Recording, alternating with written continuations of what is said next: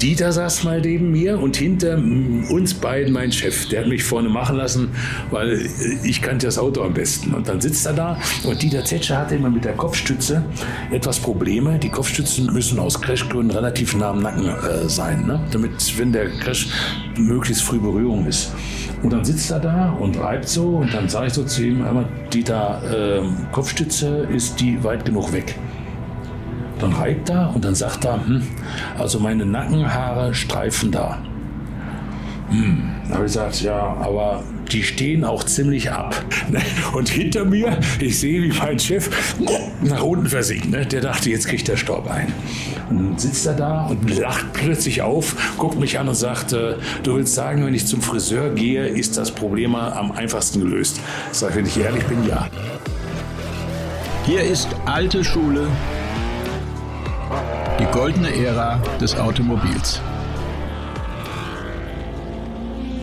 Mein Name ist Carsten Arndt. Herzlich willkommen zur alten Schule und zuallererst möchte ich mich bei euch für euer zahlreiches Feedback zu den letzten beiden Folgen mit Professor Wolfgang Reitzle bedanken. In der Form habe ich das bisher auch noch nicht erlebt und anscheinend sollte ich noch mehr Blicke durch Schlüsselloch der Autoindustrie gewähren. Das mache ich gleich heute, denn mein Gast war lange Jahre Baureihenchef von zweieinhalb S-Klasse Generationen bei Mercedes. Diese Version ist ja immer wieder der technische Maßstab und außerdem wird damit das große Geld verdient und dementsprechend ist der Druck auf dem Kessel, denn jedes neue Modell muss ein Erfolg sein und verzeiht eigentlich keine Fehler. Wir reden aber nicht nur über die teuersten und vielleicht besten Großserienautos der Welt. Ihr werdet nach dieser Folge vielleicht auch euer Auto mit anderen Augen betrachten, denn selbst bei der S-Klasse müssen Haken und Halterungen zum Preis von 5 Euro am Ende weggekürzt werden, damit die vorgegebenen Kostenziele erreicht werden was die besonderen Herausforderungen im Luxussegment sind und auf welche Extras Dr. Storb gerne verzichtet hätte und warum er den Lockrufen von Ferrari widerstanden hat, das erfahrt ihr in diesem Interview. Übrigens habe ich Dr. Storb ja in der letzten Folge angekündigt, woraufhin mich ein ehemaliger Schreibtischnachbar gebeten hat, Grüße auszurichten und er hat mir folgenden Tipp von ihm geschrieben, den er nie vergessen hat. Gehen Sie nicht so schnell ans Telefon, der Anrufer könnte denken, Sie hätten wenig zu tun. Bei mir ist er zum Glück irgendwann mal rangegangen und dementsprechend hört ihr ihn jetzt in voller Länge und Herrlichkeit. Zunächst möchte ich aber noch meinen Partner vorstellen. Die heutige Folge wird euch präsentiert von Mercedes-Benz Classic Partner, dem Netzwerk von Spezialisten für klassische Mercedes-Benz-Fahrzeuge. Das passt nicht nur perfekt zu meinem heutigen Gast, sondern auch zu euch, wenn ihr einen klassischen Mercedes-Benz euer eigen nennt. Denn wir alle kennen das ja. Irgendwann geht der Werkstatt des Vertrauens das Know-how aus, weil derjenige, der die DJ-Tronic beim Strich 8 mit verbundenen Augen überholen konnte, in Rente geht. Und jetzt gilt es, einen passenden Experten zu finden. Mercedes-Benz hat das für euch gemacht und sich in ihren Werkstätten umgehört und nach strengen Kriterien ausgewählt. Die konnten also nicht sagen, ja, ja, das machen wir auch, da haben wir noch die passenden Werkzeuge oder Werkstatthandbücher in der Schublade liegen. Nein, es müssen die Experten genannt werden und das wird auch überprüft. Und wenn die in Rente gehen, dann musste rechtzeitig ein Nachfolger aufgebaut werden, damit das Wissen erhalten bleibt. Nur so könnt ihr sicher sein, dass ihr wirklich mit Enthusiasten redet, wenn es um euren Klassiker geht. Und was ich besonders toll finde, ist, dass es eben nicht nur um 600er Flachkühler oder Flügeltürer geht, sondern dass euch auch schon beim gerade genannten Strich 8 oder dem 124er, den ich so gerne mag, und sogar beim alten Unimog geholfen werden kann. Aktuell sind das übrigens 499 Experten, die an 46 Standorten in Deutschland mit Rat und Tat zur Verfügung stehen und dort bekommt ihr auch die passenden Reifen für euren Klassiker. Das ist ja auch immer so ein heikles Thema. Ihr findet euren Mercedes-Benz Klassikpartner im Netz unter www.mercedes-benz.de slash Klassikpartner. Den Link habe ich euch auch nochmal in die Shownotes geschrieben und jetzt geht es weiter mit meinem heutigen Gast, an dessen Klassikern der Zukunft, den S-Klasse Baureihen jetzt gerade die künftigen Experten ihre Erfahrungen sammeln. Viel Spaß mit Dr. Hermann Storb. Wie lange waren Sie bei Mercedes? Seit 89 bis Ende 97. Das sind 28 Jahre. Schon lange Zeit. Also 1.11.89 habe ich da angefangen. Also ich hatte einen Kollegen, der äh, in Dortmund promovierte vor mir, ein, zwei Jahre vor mir zum Daimler kam. Und der hat seinen Chefs gesagt, äh, dass ein Freund von ihm fertig wird in Dortmund. Ne? Promotion. Und dann kriegte ich einen Anruf, ich war gar nicht interessiert, hierher zu kommen, dann kriegte ich einen Anruf, ob ich mich vorstellen könnte. Und da bin ich, habe ich gesagt, ja, hm, angucken kann ich ja. Dann bin ich äh, nach Stuttgart gefahren, frisch gebackener Doktor, ne, da ist mal was ganz Besonderes, mein Mann. Und komme da hin und da heißt es ja, der Hauptabteilungsleiter, der mich sprechen wollte, der hätte erst in einer Stunde Zeit. Habe ich gesagt, boah, ist das denn für ein Typ? Ne? Also ich komme extra die ganze Strecke und der hat keine Zeit. Gut. Eine Stunde später kam er und dann sagt er nach einer Viertelstunde ein Personalmann dabei, sagt er, Herr Storb, äh, wir suchen jemanden für die Konstruktion. Da bin ich aufgestanden, ernst jetzt, ne? und habe gesagt, Konstruktion war also ein Gräuel für mich im Studium. Aber das ist schade, jetzt bin ich völlig umsonst die ganze Strecke gefahren. Ne? Und dann war der so baff, dass da so ein, so ein junger Schnösel aufsteht und sagt, ich bin an euch gar nicht interessiert. Ja. Der typische Daimler damals, der musste richtig gut sein, der Typ. Sonst, sonst, man lehnt das nicht ab, wenn der Daimler ruft. Okay. Und dann hat er gesagt, Herr Stock, jetzt setzen Sie sich doch mal wieder hin und jetzt sagen Sie mal, was wollen Sie denn? Dann habe ich dem gesagt, das will ich, das will ich, das will ich. Er wollte einen Doktor in seinen drei Abteilungen. Ne? Er hatte Tank, Kühlung, Abgas. Keinen einzigen Promovierten. Er als nicht Promovierter wollte aber einen als Promovierten in seiner Truppe. Hat er zu allem, was ich forderte, Ja gesagt. Dann habe ich gesagt, ich überlege mir das, bin nach Hause gefahren und dann mein Vater gesagt, du, wenn du drin bist, du findest dann auch die Stelle, die du willst. Und dann habe ich zugesagt und war drei Wochen später, vier Wochen später hier in Stuttgart. Sie wollten nicht Konstruktion machen, was wollten Sie denn gerne machen? Ich kam aus dem Qualitätswesen. Also ich habe Fertigungstechnik studiert, habe dann fünf Jahre im Qualitätswesen promoviert und habe auch gedacht, das ist dann das, worauf du aufbauen kannst. Ne? Konstruktion war mir echt, boah. Und dann äh, wurde Konstruktion, also die Geschichte ist dann schon verrückt. Fertigungstechnik, Qualität, Konstruktion, nach fünf Jahren Konstruktion in Versuch. Wobei dieser Hauptabteilungsleiter, als ich in Versuch wechselte, auch damals Daimler, mir sagte, Herr Storb, jetzt ist Ihre Karriere beendet. Das macht man nicht. Als Konstrukteur geht man niemals in Versuch. Aus dem Versuch, da war ich dann Nardo, äh, Death Valley, äh, Autofahren, bin ich dann äh, äh, Projektleiter Entwicklung C-Klasse geworden. Ne, da, da war ich fünf Jahre für die ganzen Derivate 203, 209 zuständig. Daraus wurde ich strategischer Projektleiter S-Klasse. Wieder eine eigene Geschichte, wie ich da reinkam. Und dann wurde ich äh, technischer Chef für die S-Klasse. S-Klasse, Maybach, Pullmann, Gard. Zwischendurch hatte ich die Taxen, alle Allräder. Das war, das war schon, das war schon geile Zeit. Jetzt vieles, über das wir reden müssen. Jetzt sind Sie dann ja zum Schluss doch wieder bei Qualität gelandet eigentlich, ne? wo man das ja, ein Teil, Teil war, konnte. Ne? war immer in meinem Leben war immer ein Teil Qualität und als ich zum Daimler kam, war ich auch ganz entsetzt, ähm, wie wenig Qualitätsorganisation es beim Daimler gab. Tatsächlich, Ja. bei Mercedes. Ja. Wo, man, wo man sagt, Mensch, das Ja, sind hab doch ich, auch, ich, hab auch, ich hätte auch gesagt, das kann nicht sein. Also der Daimler muss doch durch, qualitätsmäßig durchorganisiert sein. Jetzt war ich natürlich an der Uni, ich habe die Vorlesung gehalten für, die, für das Hauptstudium Qualitätswesen. Sehr viel Theorie da drin. Äh, in der Praxis äh, wich das stark von dem ab, was ich da immer den Studenten erzählt habe. Ist so. Aber gedacht, hier müsst ihr aber auch noch ein bisschen Gas geben. Äh, Das, was ich als Qualitätsorganisation alles kennengelernt hatte, das äh, lief dann beim Daimler anders ab. Das ist ja das, was ich da als äh, technischer Chef machen musste. Qualität, wie kriege ich das Auto möglichst leise? Was muss ich da machen? Oh ja. ähm, wie kriege ich den Motor in Zusammenarbeit mit den Fachleuten möglichst effizient? Wie kriege ich die Schwingung aus dem Auto? Das, sind anderes, das sind andere Qualitätsmerkmale, als was in der Uni damals gelehrt wurde. Ne? DGZFB, Deutsche Gesellschaft für zerstörungsfreie Prüfung. Äh, ja, da war ich in den Kursen drin. Ja, Theorie klasse, die Praxis sieht anders aus. heutige Sicht, heutige Sicht. Würde nicht zu nahe treten. nee, aber ist dann so das Thema, also so Spaltmaße, das ist ja, also Ferdinand Pier, ich war ja immer ein großer Verfechter von engen Spaltmaßen beim Golf und so. Ja. Sind das so Qualitätskriterien oder, oder wo würden Sie sagen, irgendwie Qualität vom Daimler, das ist gleich? Ne, die Spaltenmaße brachte der PH auf. Bis dahin spielte das keine Rolle. Dann fingen die Kunden an zu reagieren. Dann fingen die Tester an zu schreiben, oh, der, der hat aber gute Spaltenmaße. Ja, wenn der Kunde das jetzt will, dann machst du die Spalte wieder halt eng. Das ist Karosseriebau. Da musst du dann gucken, Rohbau, wie der passt, dass der spannungsfrei ist. Wie passen die Bleche zueinander? Das ist ein Merkmal. Für mich als der für das Gesamtfahrzeug vom Fahrverhalten zuständige war das größte Kriterium, wie fährt das Auto.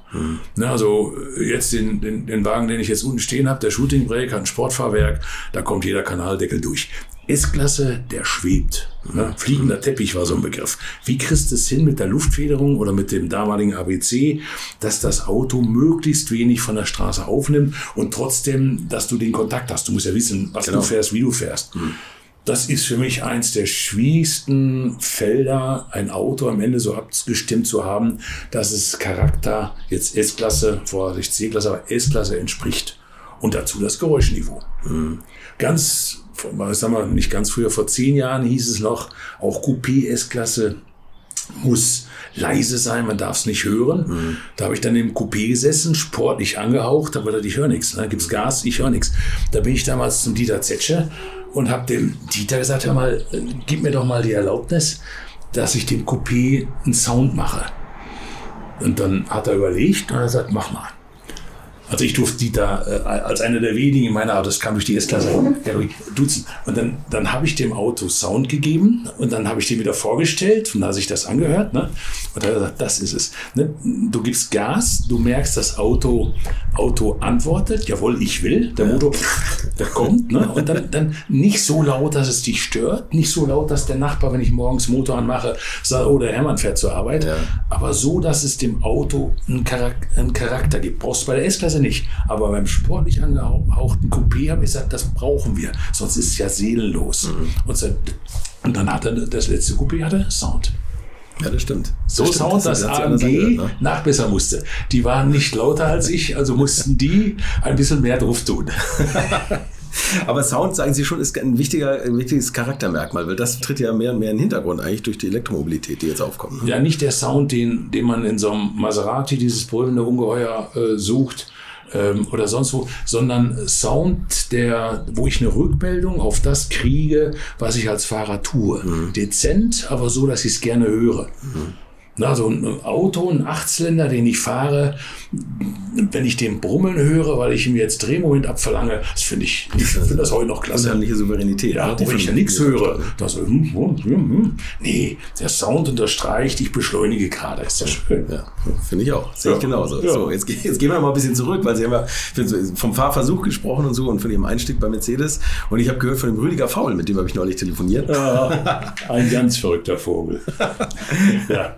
Nee. Und, Sie, und Sie haben Kühlung da gemacht, ne? Ja, Kühlung. Fahrzeugkühlung. Der Vorteil war, äh, dass ich durch die Kühlung alle Autos kriegte. Ne? Mhm. Äh, also SL, SLK, A-Klasse, S-Klasse, alles kam durch. Ich konnte alle fahren, natürlich unter dem Gesichtspunkt Fahrzeugkühlung. Dadurch waren wir in Südfrankreich, Mont Ventoux, da fuhr man die Berge hoch mit dem Anhänger. Mhm. 10% Steigung, äh, inzwischen verboten, schon länger verboten. Aber damals zuckelten wir da im ersten Gang 30, zweiten Gang 40 hoch und äh, nahmen die Kühlwassertemperaturen, Öltemperaturen auf. Dasselbe Hochgeschwindigkeit in Nardo. Und das dritte war Death Valley. Ne?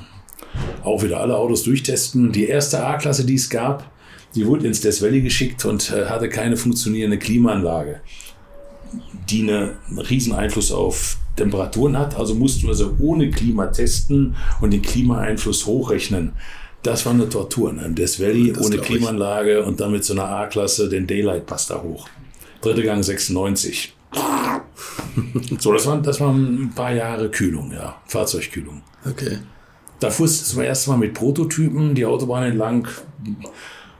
Da gibt es Geschichten, italienische Autobahn, Tempo 140, vier Autos waren wir, da hatten wir so eine Sondermessung, oder fünf, fünf Autos waren wir vorne immer ein Führungsfahrzeug und dann kommt ein Alfa Romeo, italienisches Kennzeichen an uns vorbeigebraust. 170, 180 und dann sagt der vorderste Mann, sollen wir uns mal dranhängen, hängen, ne? jeder auf seine Verantwortung, hieß es ja. Und dann die ganze Kolonne, unsere Kolonne raus hinter dem Alpha her. Bis 200, über die italienische Autobahn. Vor 20 Jahren konnte das machen. So, und als er dann irgendwo bei Modena oder was dann abbog, dann hat er gehupt, gewunken und wir gewunken und dann sind wir normal wieder weiter. Da gibt es tolle Geschichten. Aber gab es da keine Sondergenehmigung teilweise? Nein. Für, für schnelle Versuchsfahrten? Nein, nein. Nein, okay. du bist, du bist also, verantwortlich. Du darfst so ein Shit eigentlich nicht machen. Wenn du erwischt wirst, musst du bezahlen. Mich haben sie in den USA mal auf dem Weg zum Death Valley rausgeholt. Habe ich nicht begriffen, dass der mit dem Radar von der Gegenspur mich nimmt. Da fuhr ich 96 im Lexus, dann habe ich versucht rauszukommen, habe gesagt, äh, ich bin Testfahrer von Mercedes und dann lacht der, der Sheriff da auf und sagt, hey, for what reason you are driving a Lexus car? Ja klar, war Vergleichsauto. Ne? Ja, ja, klar. Aber ich musste meine 200, 300 Dollar da zahlen. Habe gedacht, Mist, da war es halt. Ja, gut. Da sagen Sie was. Wie, wie ist das, wenn man die Konkurrenz vergleicht? Ich finde, die Einordnung der Autos wird zunehmend schwieriger, oder? Früher konnte man das zumindest als, als aus Kunden- oder aus Autofansicht sagen, BMW ist immer ein bisschen sportlicher, Audi ist auch viel sportlicher geworden eigentlich, Mercedes war immer bequemer und Komfort und vielleicht Luxus oder sowas stand da eher im Vordergrund. Ähm, inzwischen, finde ich, haben sich die Autos unheimlich angenähert, oder? Oder würden Sie sagen, die sind immer noch so ganz klar fokussiert? Nee, nee, das, das verwischt mal, mal. mm, Der BMW ist plötzlich sehr stark Richtung Komfort gegangen, also in meiner Wahrnehmung. Ähm, Der Audi ist plötzlich sehr stark Richtung Sport gegangen. Jeder versucht so seine Domäne besonders zu besetzen. Das hängt davon ab, wer ist jetzt der Entscheider für das Auto. Ne? Also ich habe ja mein Auto auch den Vorständen jedes Jahr immer wieder vorgestellt, habe gesagt, so haben wir es abgestimmt, so haben wir es abgestimmt. Da steht natürlich auch was im Lastenhemd, jetzt erlebst du das und dann heißt es, Mensch, der dürfte aber. So, und dann, dann kommt, kommt die Ansage, könnt ihr den nicht noch dahin züchten, könnt ihr ihn dahin züchten. Ja, in meinen Augen, ähm, man guckt sich die Qualitäten des Konkurrenten an und will da, wo der Konkurrent besser ist, das im eigenen Auto aber auch so gut haben. So, und jetzt näherst du dich an. Also der BMW war sehr sportlich und hat gemerkt, die Kunden fragten nach dem Komfort einer S-Klasse, also hat da etwas mehr Komfort reingetan und dafür muss der Sport abgeben. Naja, klar. Der Steiner, der hier bei Porsche, ich glaube jetzt Entwicklungsvorstand ist, der rief mich mal an, Michael Steiner, und sagte, hör mal Hermann, kann ich von dir mal eine S-Klasse haben, dann kriegst du von mir einen Panamera. Da habe ich gesagt, gut, machen wir. Und dann kam der, kriegte von mir eine S-Klasse, Luftfeder wollte er und ich habe sein Panamera Turbo gekriegt. So, dann bin ich drei Tage sein Panamera gefahren, er unsere S-Klasse. Hintergrund war, die Panamera Geschäftsleute, die dann hinten saßen, haben, "Buh, der ist uns zu bockig oder was immer. Und der Vorstand Porsche wollte jetzt mal S-Klasse in seinen speziellen Ausführungen erleben. Und dann wird diskutiert, wie weit näherst du dich jetzt diesem S-Klasse-spezifischen Feature an. Erreicht hat uns da nie einer. Also es war immer Kennzeichen S-Klasse, so komfortabel wie die S-Klasse fährt kein Konkurrent weltweit. Die letzten Tests der neuen S-Klasse sagen, das zeigen das ja auch wieder, das freut mich auch. Mein Nachfolger hat das genauso hingekriegt, wie ich es übergeben habe. Super. Die letzte S-Klasse haben Sie auch schon mit angeschoben eigentlich, ne? Also die, die Ja, ja, ich war, ne? ich, ich war drei Jahre noch in der letzten S-Klasse drin, bis die Prototypen, die Hardware kam. Und dann bin ich raus. Das war ein guter Abschied für mich, denn zu dem Zeitpunkt war die Modellpflege der letzten S-Klasse. Ne? Die habe ich noch vorgestellt. S-Klasse Coupé Cabrio. War eine schöne Abschiedstour für mich in, äh, in äh, Santa Barbara. War der richtige Abschied. genial, genial da die Ecke äh, für, für Autotesten. Und dann habe ich gesagt, okay, mach der nächste die Hardwarephase. Okay. So. Was kam denn nach der, nach der Kühlung bei Ihnen, bei Mercedes? Nee, Vorkühlung müsste eigentlich da rein, war die Konstruktion. Ah, okay, ja. Da müssen wir vielleicht vorher rein. Das ist wieder Daimler. Als ich zum 1.11. kam, äh, wurde ich, der frisch gebackene Superstar aus Dortmund, wurde äh, in ein Großraumbüro gesetzt, das war mir nicht klar, äh, und saß am Gang. Und habe ich mich da mal an den Schreibtisch gesetzt, direkt am Gang. Ne? Es gab ja auch schöne Plätze da am Fenster. Ich saß im Gang, habe nur gesagt, warum hast du das nicht vorher mal nachgefragt? Ja. Und im Nachhinein war das perfekt, weil dadurch, dass ich am Gang saß, kamen alle an mir vorbei. Äh, Du kannst dich nicht schneller vernetzen, als wenn du am Gang sitzt. Und wenn es zum Mittagessen geht, jeder kommt vorbei und sagt, zum neuen Stoppi gehst du mit. Ja, okay, ja. So, und das andere, was mich schwer beeindruckt hat, ich kam morgens in die Abteilung, 8 Uhr von mir aus. Dann habe ich die Stuttgarter Zeitung aufgeschlagen, habe die Zeitung gelesen. Dann kam eine Zugehfrau, hat mich gefragt, Herr Stopp, was möchten Sie denn heute frühstücken? Da habe ich eine Brezel bestellt und einen Kaffee. Dann So ging- war das bei Mercedes. so ging das. 89, 90. Dann ging die los, hat mir mein Frühstück geholt, dann habe ich gefrühstückt, dann habe ich überlegt, was ich jetzt arbeite. Und äh, einmal im Monat Bis kam der- dahin ist unser Tagesablauf gleich, ehrlich gesagt. also echt, verrückte Zeit. Und dann, dann kam der Abteilungsleiter einmal im Monat durch und hat gesagt, Emma, stopp, wie viele Überstunden willst du in diesem Monat machen?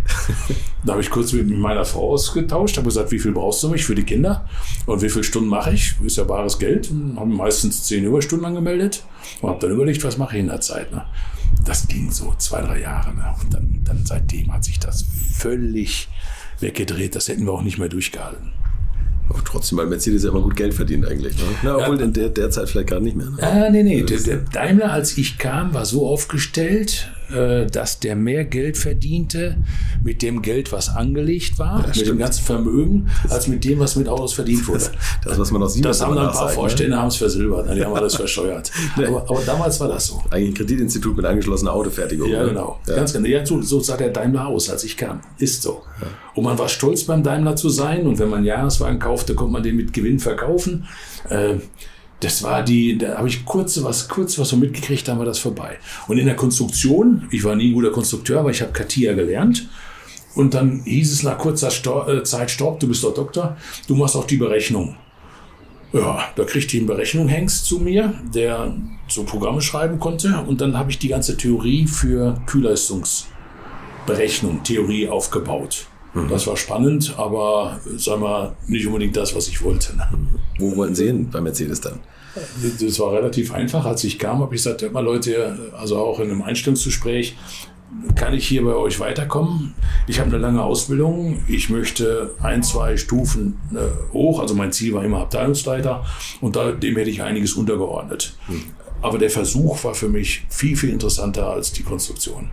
Viel mit Menschen zusammen, viel mit dem Produkt zusammen, viel in der Welt rumreisen. Das war im Nachhinein ein Riesenglück, dass ich das alles konnte. Ne? Was waren da die interessantesten Projekte im Versuch für Sie? Ich war in kleiner Rolle beim Daimler verantwortlich für die Kühlung aller Autos. Ne? Und wenn ich sagte, das Auto ist IO, war es IO. Wenn ich sagte, das ist nicht IO, dann war es nicht IO. Ich gab es frei oder nicht. Das, das fand ich schon klasse. Ich hatte eine kleine Truppe bei mir. Ich organisierte die Messfahrten. Das ging vier Wochen im Sommer, äh, zwei Wochen nach Mont Ventoux in Frankreich, zwei Wochen nach Nardo. Du bist mit der Werkstatt zusammen, du kommst, du fährst mit dem Auto auf die Rennstrecke oder an den Berg, kommst rein, sagst den Monteuren, was sie umbauen müssen. Du stehst dabei, guckst dir an, wie die umbauen, was die umbauen, dann fährst du wieder los, hast den Rechner neben dir, gibst alles ein. Einzige, was mich wunderte, ich bin dann auf die Hochgeschwindigkeitsstrecke Nardo äh, ich kam aus der Konstruktion.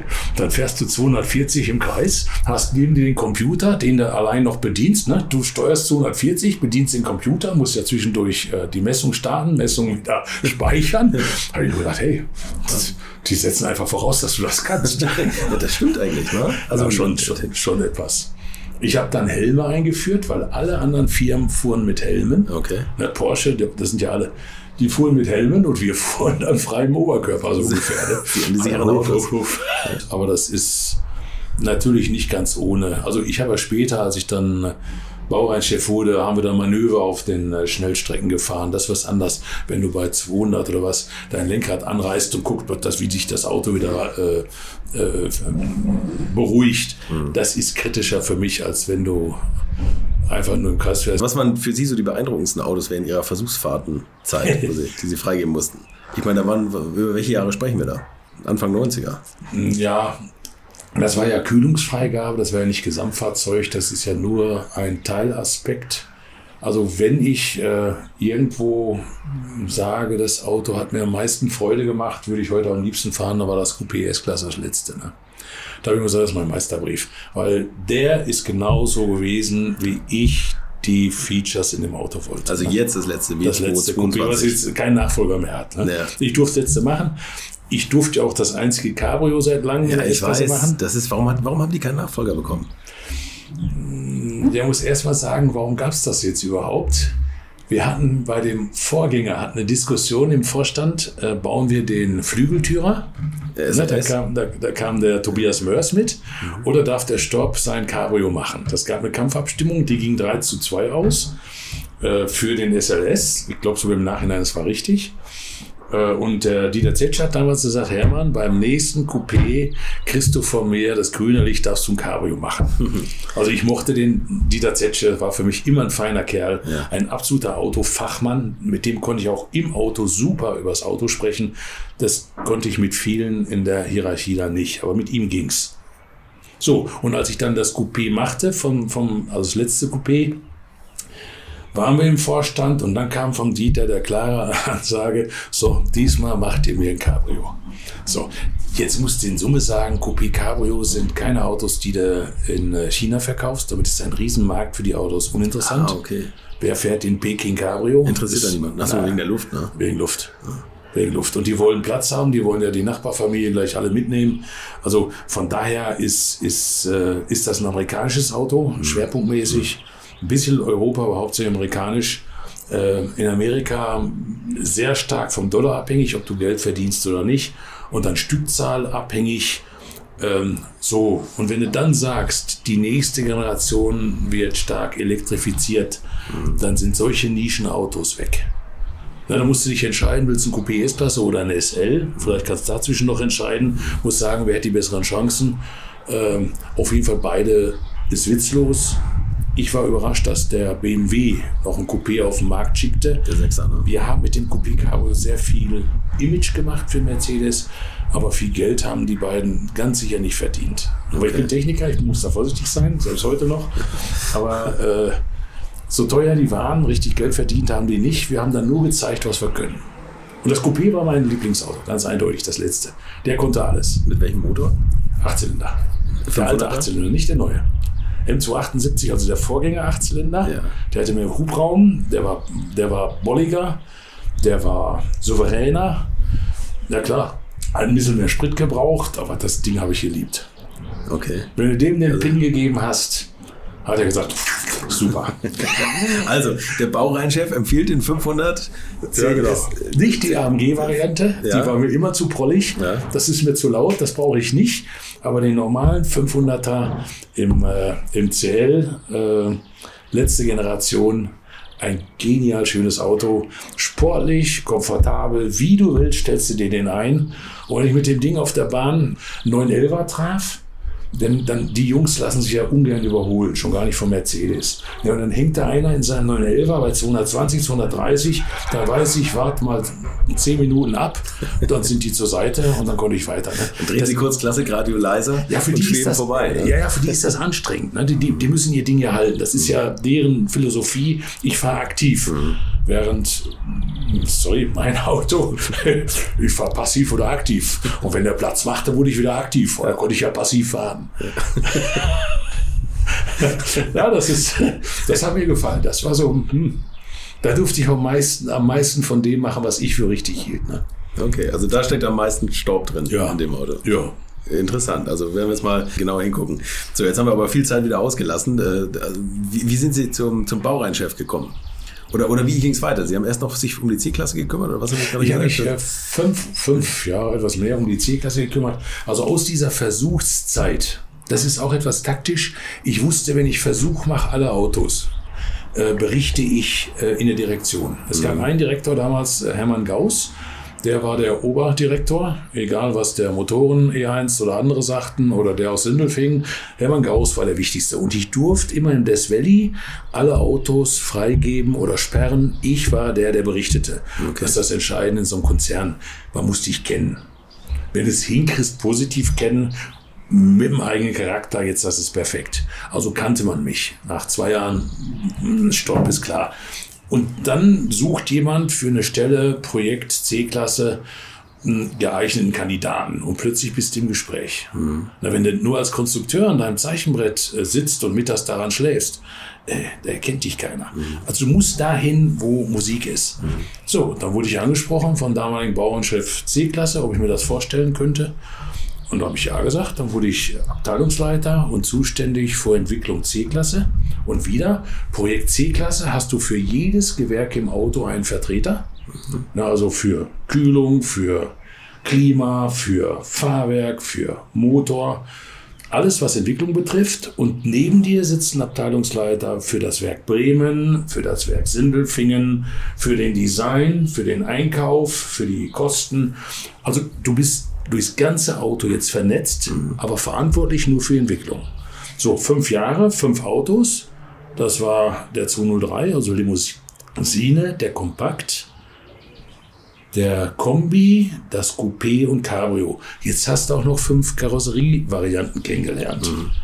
So, und in der Zeit habe ich schon gesagt, also wenn ich da durch bin, würde ich gerne noch mal ein bisschen weiterkommen.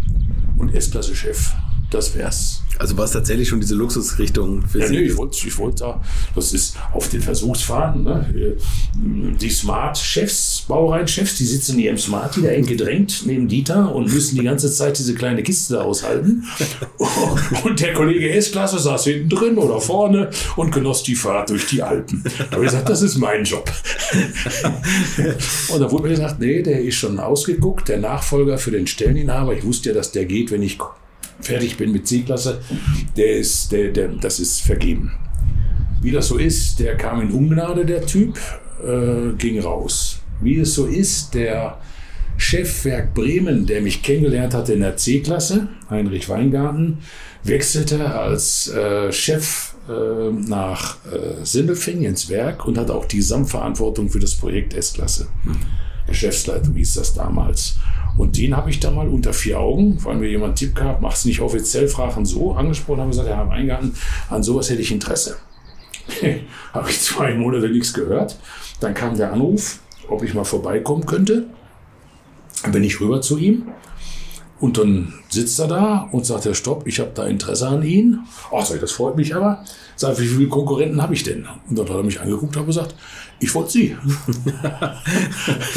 Besten gut, ja gut. Ja. Das hat mich sehr gefreut. Er hat gesagt, Sie müssen nur noch beim Joachim Schöpf durch. Der war damals Entwicklungsvorstand. Aber das habe ich bestanden und dadurch wurde ich dann S-Klasse-Chef im Projekt. Jetzt war ich der Projektleiter und hatte die ganzen Abteilungsleiter Entwicklung, was ich aus dem FF kannte, plus Design, plus Einkauf, plus Kosten äh, unter mir. Äh, Und ich berichtete jetzt dem Vorstand zwei, dreimal im Jahr und auf den Versuchsfahrten neben dem Chefingenieur, äh, wo der Stand ist, wo die Kosten sind, etc. Ne? Aber Jetzt war ich ähm, im Spiel. Und nachdem ich aus dem Strat-PL-Bereich ähm, wechseln konnte in die Chefingenieurstelle, weil der Herr Knote, der Vorgänger, da ging, jetzt war ich der Chief-Ingenieur für S-Klasse. Und das war schon Planung 2021, also Das war äh, 2021. die ab 2005 auf den Markt kam. Modellpflege, äh, die hatte ich dann schon, hatte den zu 22 und hat dann wieder die Geschichte 2023 bis zur, äh, bis zur Halbzeit. Das, ja. So, und dann kam aus der S-Klasse, wurde dann ganz plötzlich abgeleitet, die Idee, Maybach auf der Basis aufzubauen, weil der alte Maybach, der war stückzahlmäßig nicht erfolgreich. Dann hieß es, Storb, kriegen wir das hin? Dann hieß es erst nur eine verlängerte Variante.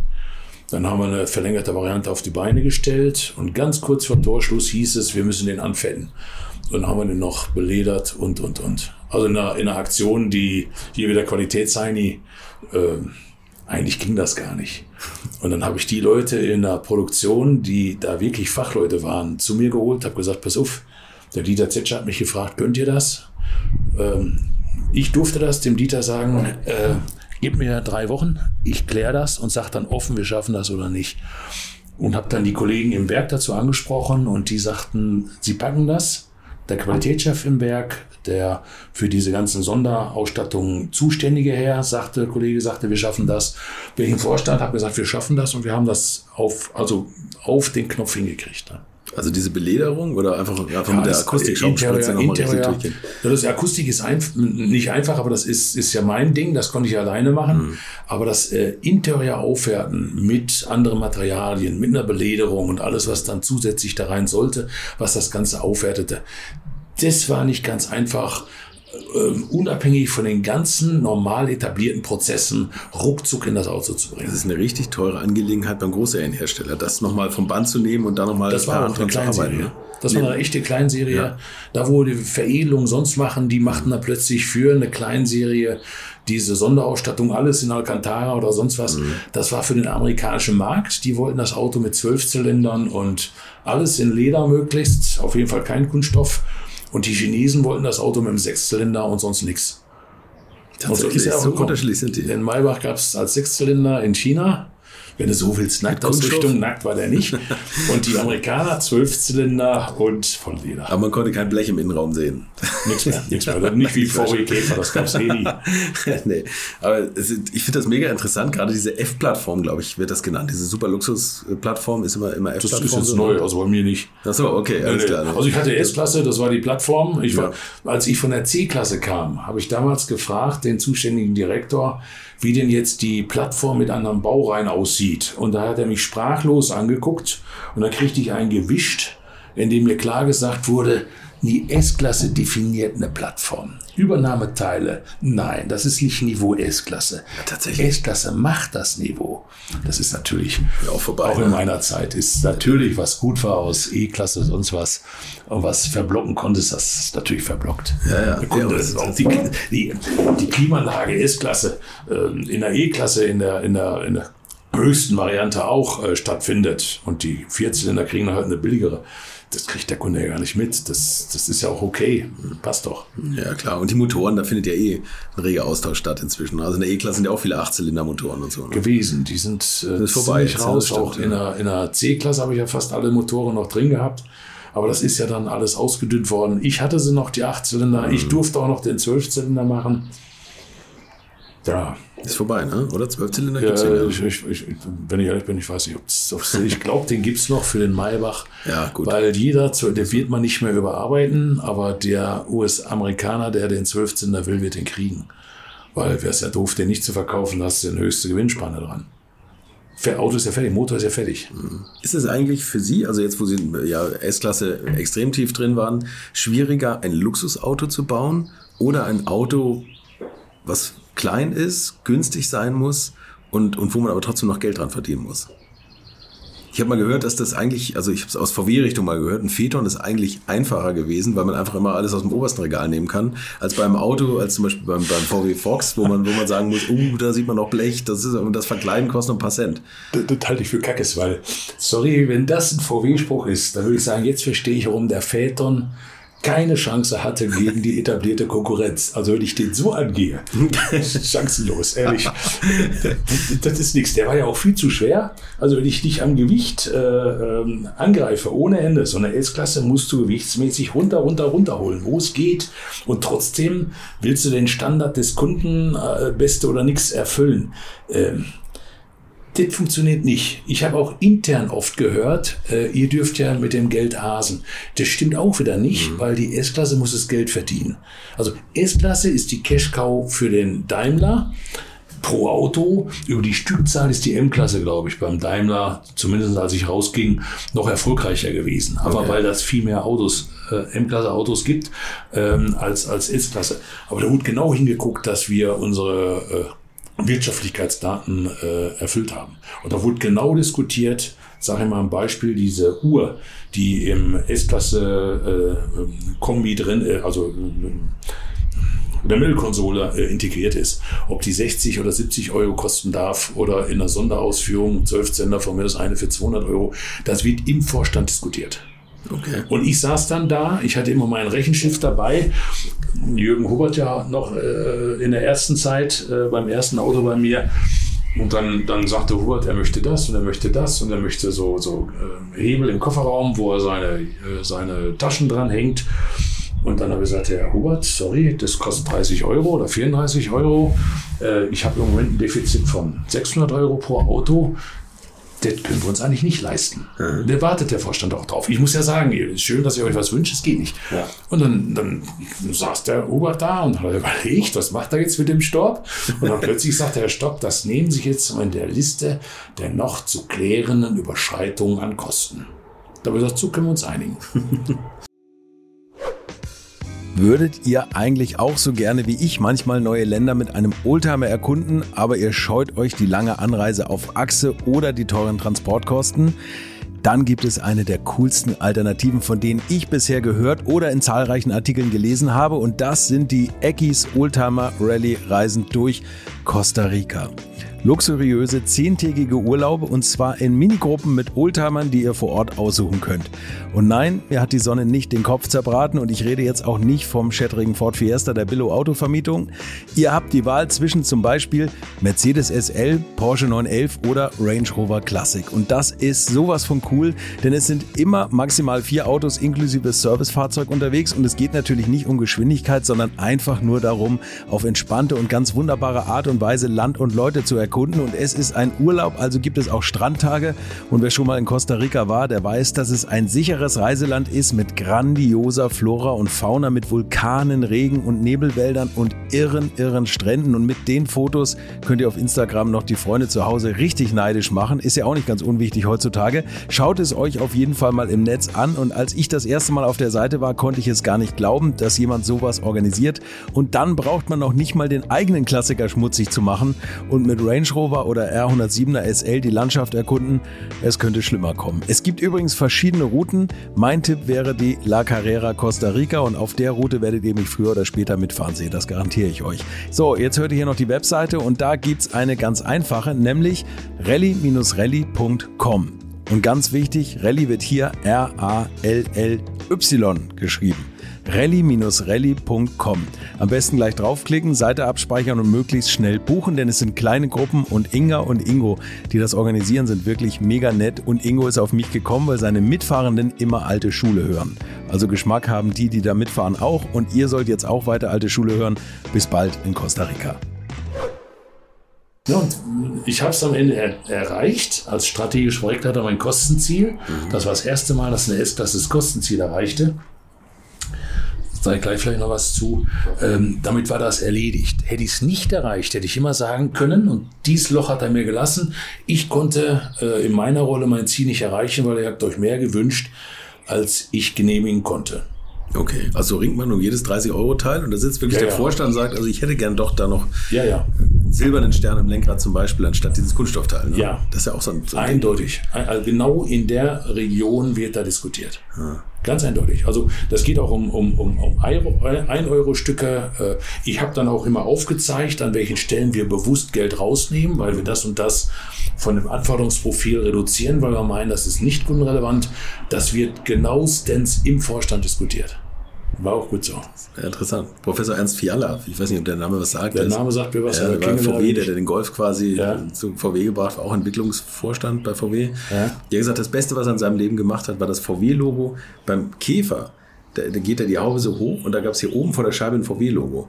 Sagt er, das hat eigentlich nur, wenn die Sonne falsch stand, geblendet. Das hat nie jemand erkannt. Das hat er weggemacht, hat 20 Pfennig pro Auto gebracht. Sagt, das war das Beste, was er in seinem Leben gemacht hat. Ja, man muss nur aufpassen, es gibt Leute, die machen Vorschläge, wie man spart. Ich sage mal zum Beispiel ein dunkles Kapitel Korrosionsschutz. Ja. Die Leute werden dann befördert, weil sie äh, pro Auto 30 Euro rausgeholt haben und sechs Jahre später äh, plötzlich haben wir Gammelkisten auf. Werden sie aber nicht wieder gefeuert. Ne? Da hat man es vergessen, dass man die befördert hat. Nein, der, ähm, das wird dann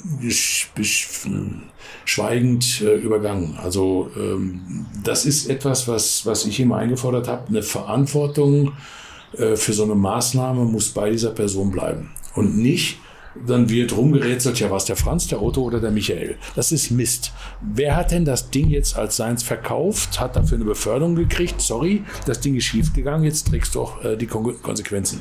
Das ist schwierig in der Industrie. Die Jungs sind ja auch gut vernetzt. Umso höher sie kommen, umso besser müssen sie sich vernetzen. ja, gut. Schwierig in der Industrie, schwierig in der Politik. In der Politik ist es noch extremer. übernehmen, In der oder? Politik ist noch extremer. Haben Sie das mal gehabt, so einen Riesenbock irgendwie? Also wo Sie gesagt haben, da haben wir, hab ich, haben wir lange gezögert, ob wir es so machen und ist dann doch schief gegangen? Ähm, ich sage Ihnen jetzt mal ein Beispiel. Ein Riesenbock ist mir nicht bewusst. Da müsste man fast fragen, ist irgendjemand sagt, na, bringt jemand den Staub mit Ihrem Bock in Verbindung? Aber was ich gerade feststelle, ich war in der Diskussion um die neuen Zuziehgriffe bei der S-Klasse, ne? Der, der, so rausfahren. Der, der, die so rausfahren. Ja. Und mein Chef fand die gut. Ich habe da gezögert für mich, aber äh, an bestimmten Stellen, er ist der Chef, er darf entscheiden. Und dann wurde das beschlossen, ist eine SA, die der Kunde bezahlt. Und in jedem Test, den ich gerade lese, kommen die Dinge als hakelig rüber. Äh, da sag ich mal, das ärgert mich. Das war nicht notwendig, diese rausfahrbaren Griffe. Äh, Das ist im CW-Wert nicht unbedingt notwendig. Das ist ein Feature, äh, kam von dem kalifornischen Konkurrenten E-Auto. Brauchen wir das in der S-Klasse? Also hat man vorsichtshalber da eine SA rausgemacht und die ist aus den Tests, äh, was ich lese, unglücklich. Mhm. So hakelig, S-Klasse hakelig geht nicht. Nee, ich wusste gar nicht, dass es ein Feature ist. Ich dachte, das wäre serienmäßig. Nee, ich meine, das ist eine SA. Nee, nee, ganz sicher haben wir einen Normalgriff. Das kannst du als SA bestellen. Okay. Wusste ich gar nicht. Also, dass, dass man da auf zwei verschiedene Möglichkeiten setzt. So. Das da, ja, Branche macht es ja auch jetzt. Ne? Da, wo du äh, eine Option hast, also eine SA und hast das Gefühl, irgendwo in der Welt sind sie scharf drauf und du kannst damit Geld verdienen, dann machst es. Ne? Das ja. ist immer eine Wirtschaftlichkeitsrechnung. Ne? Hast eine Idee, sagst du, mal, könnt ihr euch das vorstellen? So kam ja mal dieses Thema mit dem äh, äh dunkel einfärbbaren Glas auf. Ne, elektrische Spannung ja, dran, ja. jetzt wird's dunkel da oben. Ähm, also ein Hermann Storb hat nie verstanden, was das Feature sollte. Das wurde eine Zeit lang verkauft und dann war es auch schnell wieder tot. Das war kurz war das in aller Munde. Tolles Ding. In Wirklichkeit ist das in meinen Augen Kakolores. Aber wenn der Konzern am Ende sagt, ich habe damit 10 Millionen verdient, so war es anscheinend eine gute Entscheidung. wenn er sagt, wir haben verloren, ja, was, was das damals wissen müsst. wo, wo wird am meisten verdient bei der S-Klasse? Also wo, wo, wo, lacht der Verkäufer, wenn, wenn man die Aufpreisliste ankreuzt? Äh. das dürfen Sie gar nicht sagen, oder? Doch. Hm, ja, was, was, ich weiß Inzwischen hat sich ja auch geändert. Also da muss man jetzt auch sagen, oder? Die, dieses, ich also glaube, das, das was, was immer interessant ist, äh, Lack. Metallic Lack zu Normallack, das ist immer etwas, wo ich äh, mich freue als Verkäufer, äh, wenn der Kunde es natürlich Metallic nimmt. Und trotzdem gibt es so wenig Lackfarben inzwischen noch, oder? Ja, das ist wieder Aufwand. Du kannst den Aufwand ich reduzieren. Weiß, wenn ja. du, du, siehst ja weltweit, dass du für ein, eine bestimmte Lackfarbe äh, 1,2 Prozent Interessenten hast. Das gilt übrigens auch für Interior. Unsere Designer, der will ja alle Interior-Kombinationen. Hellbraun, dunkelbraun, beige, grau, in der Kombination, in der Kombination. Aber am Ende hast du 16.000 Kombinationen. Das kostet nur Geld. Mhm. Lenkräder werden hatten früher in der C-Klasse damals hatten wir, ich sag mal, tausend unterschiedliche Lenkräder. Ja. So, und jetzt, jetzt kommissionier die mal. Ja. Sag mal, für die 0,2 Prozent Lederlenkrad mit, äh, weiß der Teufel was, äh, dann schmeißt die raus. Mhm. Der Kunde nimmt dann für sein Auto das Lenkrad, was nicht ganz seinem Optimum entspricht. Und so geht das bei Lacken, so geht das bei Interieurfarben. So, aber das ist, das ist gutes Geld, Räderreifen, Lacke, was ich in Erinnerung habe. Das war gut. Und dann gibt es SAs, da haben wir nichts dran verdient. Das war mal die Idee mit dem Solardach. Die habe ich zum Beispiel in der S-Klasse vor zehn Jahren rausgeschmissen. Das hatten wir als SA. Vom Mehrwert sehr, sehr überschaubar. Gab einen ganz kleinen grünen Anstrich. Also wir sind sehr fortschrittlich, aber haben eigentlich nur Geld kaputt gemacht. Ich, ich sage jetzt nichts, aber wie oft mit grünen Ideen, oder? Ja, das ist, das ist äh, wieder der Kunde will sowas, müssen wir das bedienen. Wir haben ja auch einen Vierzylinder Dieselmotor in die S-Klasse mal eingebaut. 22, ne? Kriegt einen Preis in New York ja. für das äh, ökonomischste Oberklasse-Auto. Äh, die gab es gar nicht in den USA, wir kriegt den Preis in New York. Und der Vorstand damals, Schmidt, der sagte immer, stopp, den brauchen wir, machen wir den fertig. Die Franzosen kaufen den. Steuergründe. Das sind immer Steuergründe, wenn man so ein Auto fährt. Mhm. Ja, den konntest du mit sieben, acht Litern fahren. Aber äh, dann tust du einen Liter mehr rein und hast einen ordentlichen Sechszylinder. Also, das, der hat sich. Das war schön zu sagen, wir bieten ein richtig, richtig grünes Dieselauto an, S-Klasse, fuhr ja auch der Kretschmann hier, der hatte so einen da stehen. Die durfte ich mal abnehmen, die Autos. Da musste der Baureitchef hin. Ach so, und das Auto für Kretschmann muss ich mich reinsetzen, einmal fahren, einmal gucken, ob alles sauber verarbeitet ist. Immer eine grüne Farbe. Und dann kriegt er eine S-Klasse und dazu, weil er irgendwo eine Yachthütte hat oder was, wo er am Berg hoch muss, hat er noch ein Allrad. Aber wenn er dann äh, äh, gemessen wird, ist es natürlich damals 14er S-Klasse, wie ein Klopp heute fährt dann Plug-in, ich weiß es nicht. Offiziell ist er ja noch besser. Der Ministerpräsident von Baden-Württemberg, über den wir hier reden. Ne? Ja, ja, klar. Nicht der Handballer und auch nicht der Schauspieler. Nein, sondern der Ministerpräsident, der grüne Ministerpräsident Baden-Württemberg. Als Sie dann äh, bei der S-Klasse als Bauernchef gelandet sind, auf welches Konkurrenzprodukt haben Sie am meisten geschielt? Oder, oder haben Sie eher gesagt, okay, wir müssen jetzt den 220er dahingehend verbessern? Oder haben Sie gesagt, der 7er, der ist eigentlich ganz gut geworden? Nö, das ist. Obwohl, das war ja Für mich war immer der 7er der erste, ja. der am Image S-Klasse äh, kratzen wollte. Mhm. Der Audi besetzt äh, ganz genau die halbe Strecke zwischen einer E und einer S-Klasse, weil er damit äh, für bestimmte Politiker sympathischer herkommt. Ne? Der S-Klasse hat immer so ein bisschen sowas, ich kann es mir leisten, ne? so ein bisschen so bump, großkotzig von mir aus. Und ein Audi ist dagegen sympathisch. Und das, das macht er, glaube ich, auch sehr bewusst, dass er die halbe Stufe unter einer S-Klasse ich, ich sage das jetzt auch in seinen Fähigkeiten als Auto bleibt, nicht in allen Fähigkeiten. Jedes Auto, ein BMW hat Features, wo ich sage, da ist er besser als eine S-Klasse. Ein Audi hat sowas. In Summe der Eigenschaften sage ich, die S-Klasse ist als äh, in der Definition Luxusklasse äh, absolut spitze, da kommt keiner dran.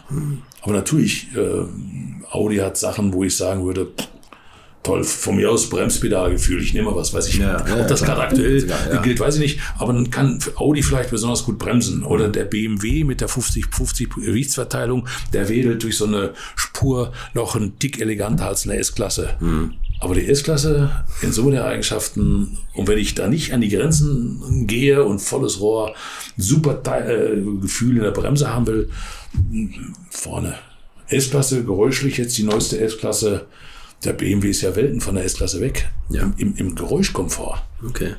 Ich bin beide nicht gefahren, von daher kann ich jetzt nicht sagen. So, jetzt der Test, neueste Test Automotorsport. Also da war ich begeistert. Also da hat mein Nachfolger, das, was ich im Vorgänger ja auch immer betrieben habe, der Chef sitzt hinten, der will möglichst wenig mitkriegen. Das muss leise sein. Hm. Und im Coupé habe ich es aufgebrochen. Aber jetzt hörst du es. Jetzt fährt er nämlich selbst. Aber in der S-Klasse und im Maybach sitzt er hinten. In der S-Klasse auch? Sind das, sind das Oft, keine ja, Selbstfahrautos? Ja. Oft. Der Dieter Zetsche ist früher den alten Maybach nicht so gern gefahren. Der war auch zu auffällig. Der neue Maybach ist ja nur dezent zu er, äh, erkennen, ne? an dem Chrom, an der B-Säule und sowas.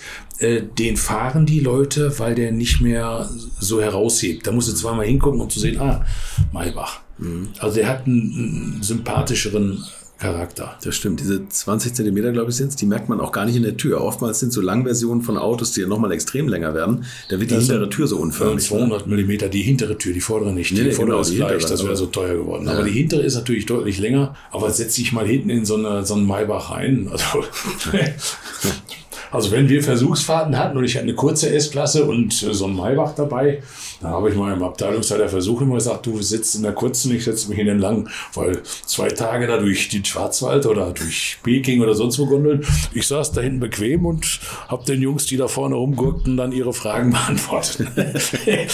und hinter mir der Smarty, da saß mein Kollege in seinem Smart und wurde durchgerüttelt. Ja. da ging es mir gut. Ja, das glaube ich. Ja. Sie reden von den Ab Abnahmefahrten mit den, mit den Vorstandsleuten, oder? Ja. Das ist ja auch ein heißes Thema, oder? Wo das ist eigentlich das Stressigste, was du hast. Ne? Also natürlich Pressefahrveranstaltung auch. Aber das, da kommen alle Vorstände. Also Dieter mit seinen ganzen Vorständen, Produktionsvorstand, Ver, Vertriebsvorstand, äh, äh, alle Direktoren aus der, aus der Entwicklung. Mhm. Manchmal noch Gäste dazu, also Bernhard und die haben ja alle bei mir gesessen. Äh, und dann fahren die die Autos durch. Äh, das sind von mir aus 15 Autos plus Konkurrenz. Also dann wurde auch ein Siebener gefahren. Mhm oder der Audi ist mal dabei, was halt, oder ein Dreier BMW oder ein Golf, je nach Klasse. Und im Weltmarkt doch eigentlich auch Lexus, Rolls-Royce ja, oder was? Ja, ja. Der Rolls nicht, Rolls, Rolls ist, ist drüber. Äh, ist weit, weit weg. Also, okay. was sag ich gleich noch einen Satz zu. Also ein Rolls oder ein Bentley mit dem Maybach zu vergleichen, das geht eigentlich nicht. Weil der Rolls ist reines Status, ja. der Bentley ist sehr, sehr stark Status, ja. der Maybach ist ein richtig perfektes Auto. Also ob das geräuschlich ist oder Fahrdynamik oder sonst was, wer ein Rolls, Rolls fährt, will zeigen, das Auto kann ich mir leisten. Mhm. Und sehr nah daran äh, oder näher daran ist der Bentley. Und wir sagen, wir wollen nur ein perfektes Auto. Und das Image, komm, das ist ja prima. Für die, die es brauchen, prima. Aber unser Auto muss am besten beschleunigen, am besten bremsen, am leisesten sein, die Kurven am besten räubern. So, dann sind wir da. Okay. So, jetzt zu den Abnahmeabfahrten. Wie ist das dann? Steigt der Vorstand ein? Steigt der Vorstand ein. Erzähle Ihnen gleich wieder ein schönes Dönecke. Äh, meistens, oft, oft äh, äh, sitze ich dann allein. Also mit den Vorständen, es kommen auch die Direktoren durch, da habe ich mich zurückgezogen, die dann über sonst was reden. Ne? Der Vorstand fährt selbst. Ich saß dann meistens daneben und dann wird gefragt. Ein Ding saß der Bernhard mal, steigt ein, startet den Motor, das war zehn Jahre her. Äh, guckt mich an, sage ich, das ist der neue Achtzylinder. Da war der 14er Diesel drin. Ne? so ein Gesicht vom Bernhard. Herr Stopp, was erzählen Sie mir da? Also ist gut, Sie haben es sofort gemerkt. Vierzylinder Diesel. So, da ist er losgetuckert. So, und der Dieter saß mal neben mir und hinter uns beiden mein Chef. Der hat mich vorne machen lassen, weil ich kannte das Auto am besten. Und dann sitzt er da und Dieter Zetscher hatte immer mit der Kopfstütze etwas Probleme. Die Kopfstützen müssen aus Crashgründen relativ nah am Nacken äh, sein, ne? damit, wenn der Crash möglichst früh Berührung ist. Und dann sitzt er da und reibt so und dann sage ich so zu ihm, hör mal, Dieter, äh, Kopfstütze, ist die weit genug weg? Dann reibt er und dann sagt er, hm, also meine Nackenhaare streifen da. Hm, dann habe ich gesagt, ja, aber die stehen auch ziemlich ab. und hinter mir, ich sehe, wie mein Chef nach unten versinkt. Ne? Der dachte, jetzt kriegt der Staub ein. Aber wie gesagt, ich kenne den Dieter sehr lange. Das, das, und dann sitzt er da und lacht plötzlich auf, guckt mich an und sagt, äh, du willst sagen, wenn ich zum Friseur gehe, ist das Problem am einfachsten gelöst. Ich sage, wenn ich ehrlich bin, ja. Aber das ist so, so, so, so Geschichten, die da äh, bei solchen Versuchsfahrten passieren. Der Rest ist trocken, ist ernst.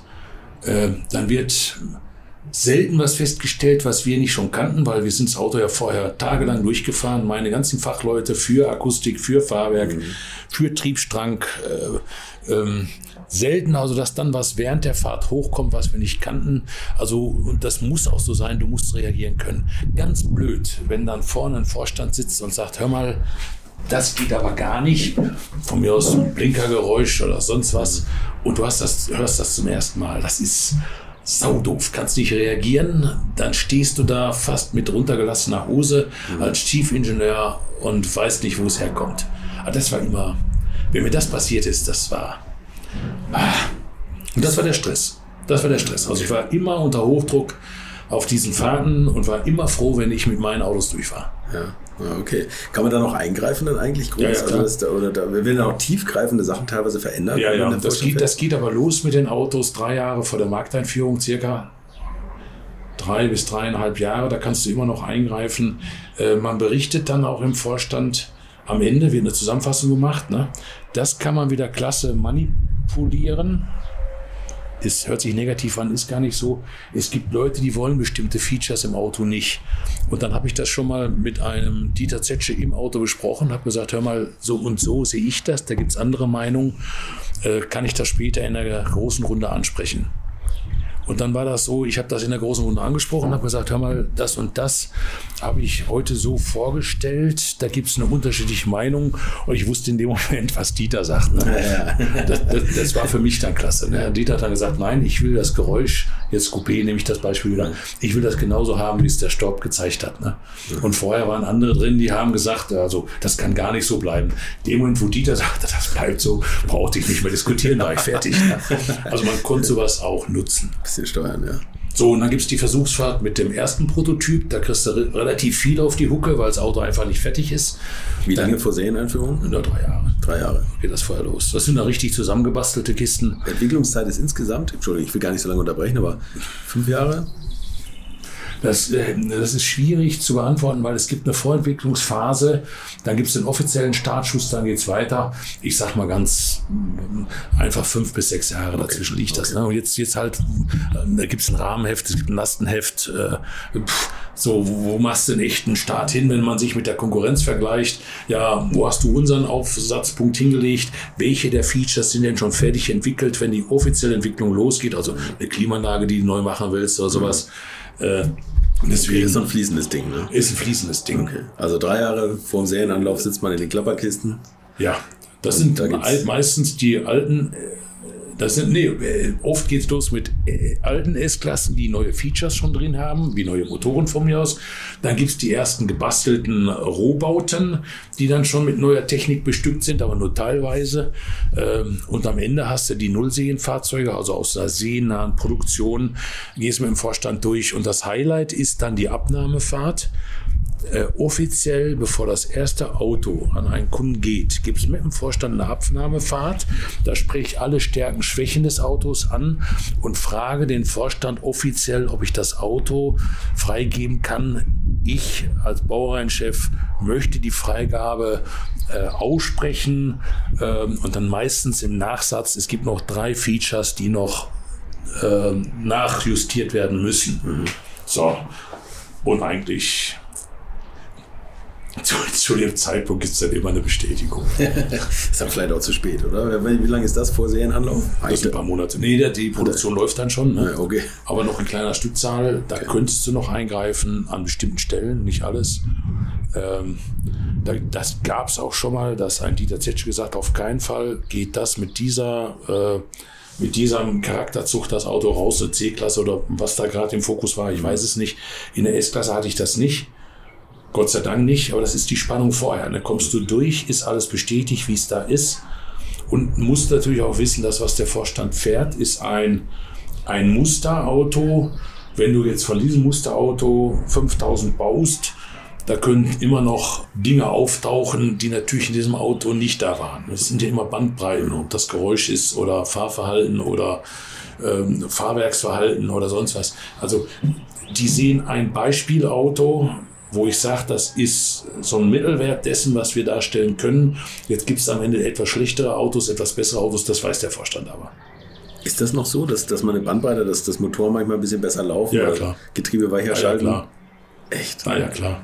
Ich dachte, das wäre jetzt zu, zu eng schon alles. Nein, nein, nein, nein, nein, nein.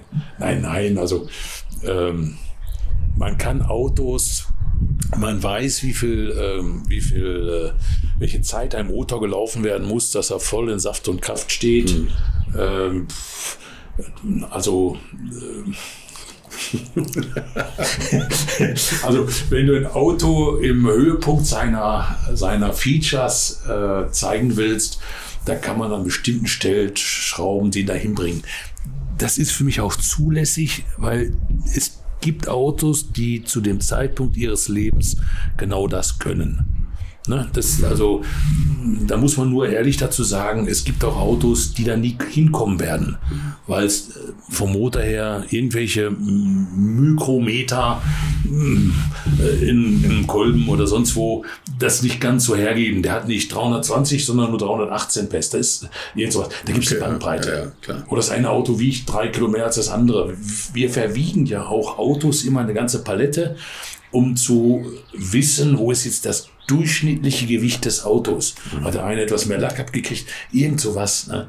Also das ist nicht, du kriegst nicht nur 100% Volltreffer bei jedem Autofeature, geht nicht. Ja, interessant, weil man denkt ja irgendwie, je mehr Computer und je mehr Roboter daran arbeiten, desto gleicher wird das alles. Ne? Das, das, ist nah, äh, aber das ist ja nicht nur die Karosse, Computer, Roboter, das ist die Firma, ich sag mal Bär, mhm. die die Klimaanlage liefert. Das sind auch wieder Roboter, aber vieles ist dann Handarbeit. Das sind die äh, Sitzbezüge. Ähm, jetzt bin ich wieder beim Qualitätsthema. Mhm. Wie oft ich ähm, in der Sitzfertigung war, das macht ja Daimler sehr stark selbst und dann Autos nach einer bestimmten Laufstrecke, die Sitze ausgebaut, betrachtet habe.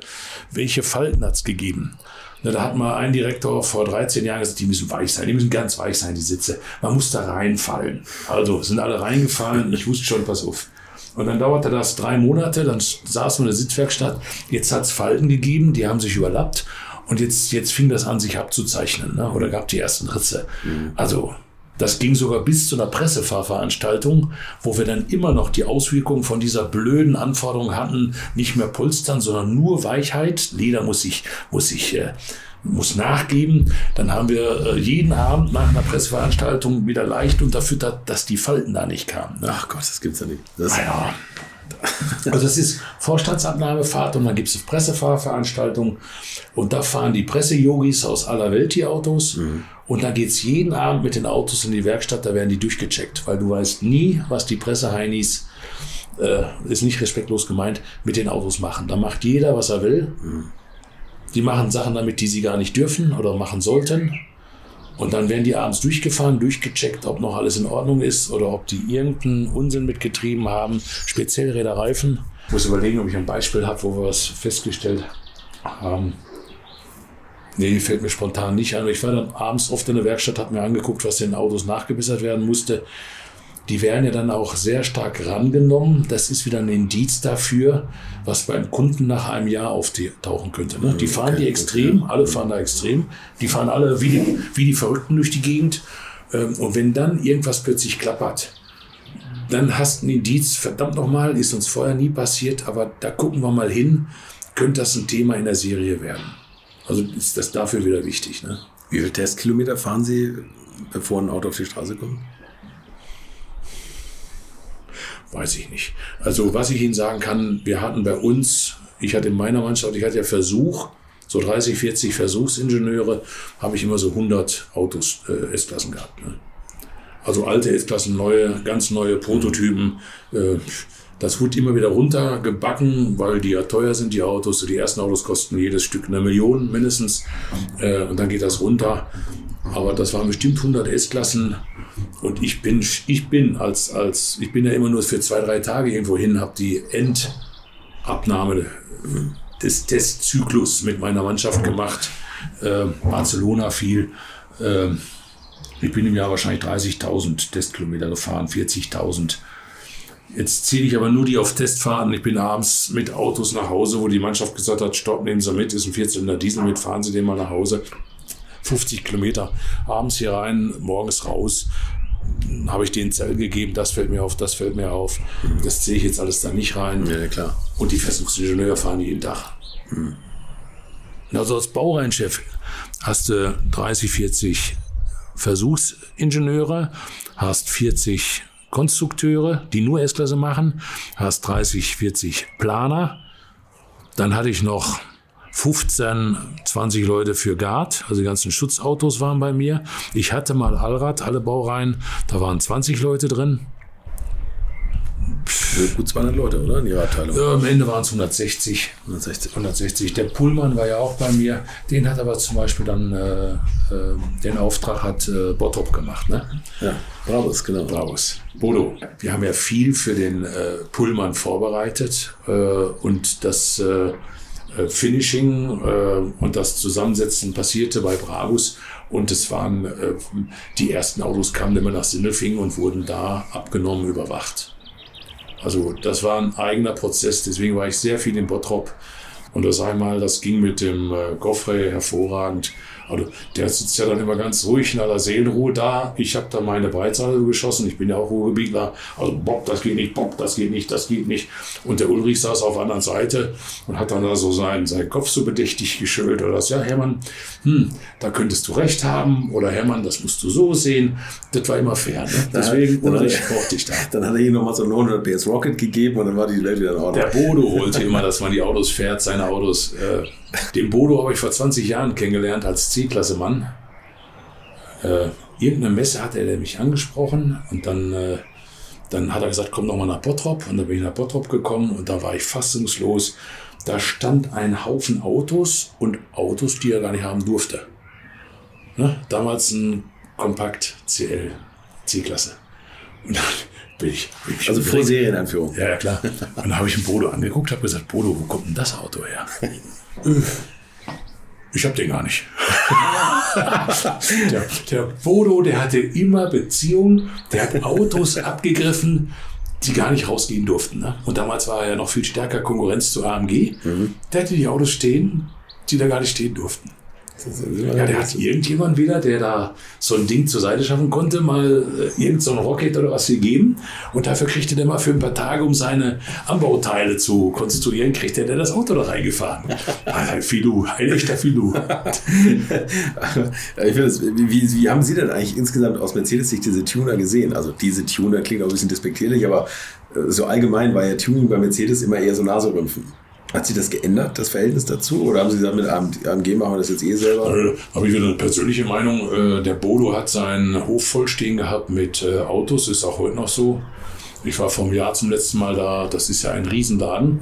Und jedes Auto, was der mal Mercedes kauft und dann weiterverkauft, egal was damit macht, ist doch für uns ein gutes Geschäft. Also von daher habe ich immer gesagt, ne, prima.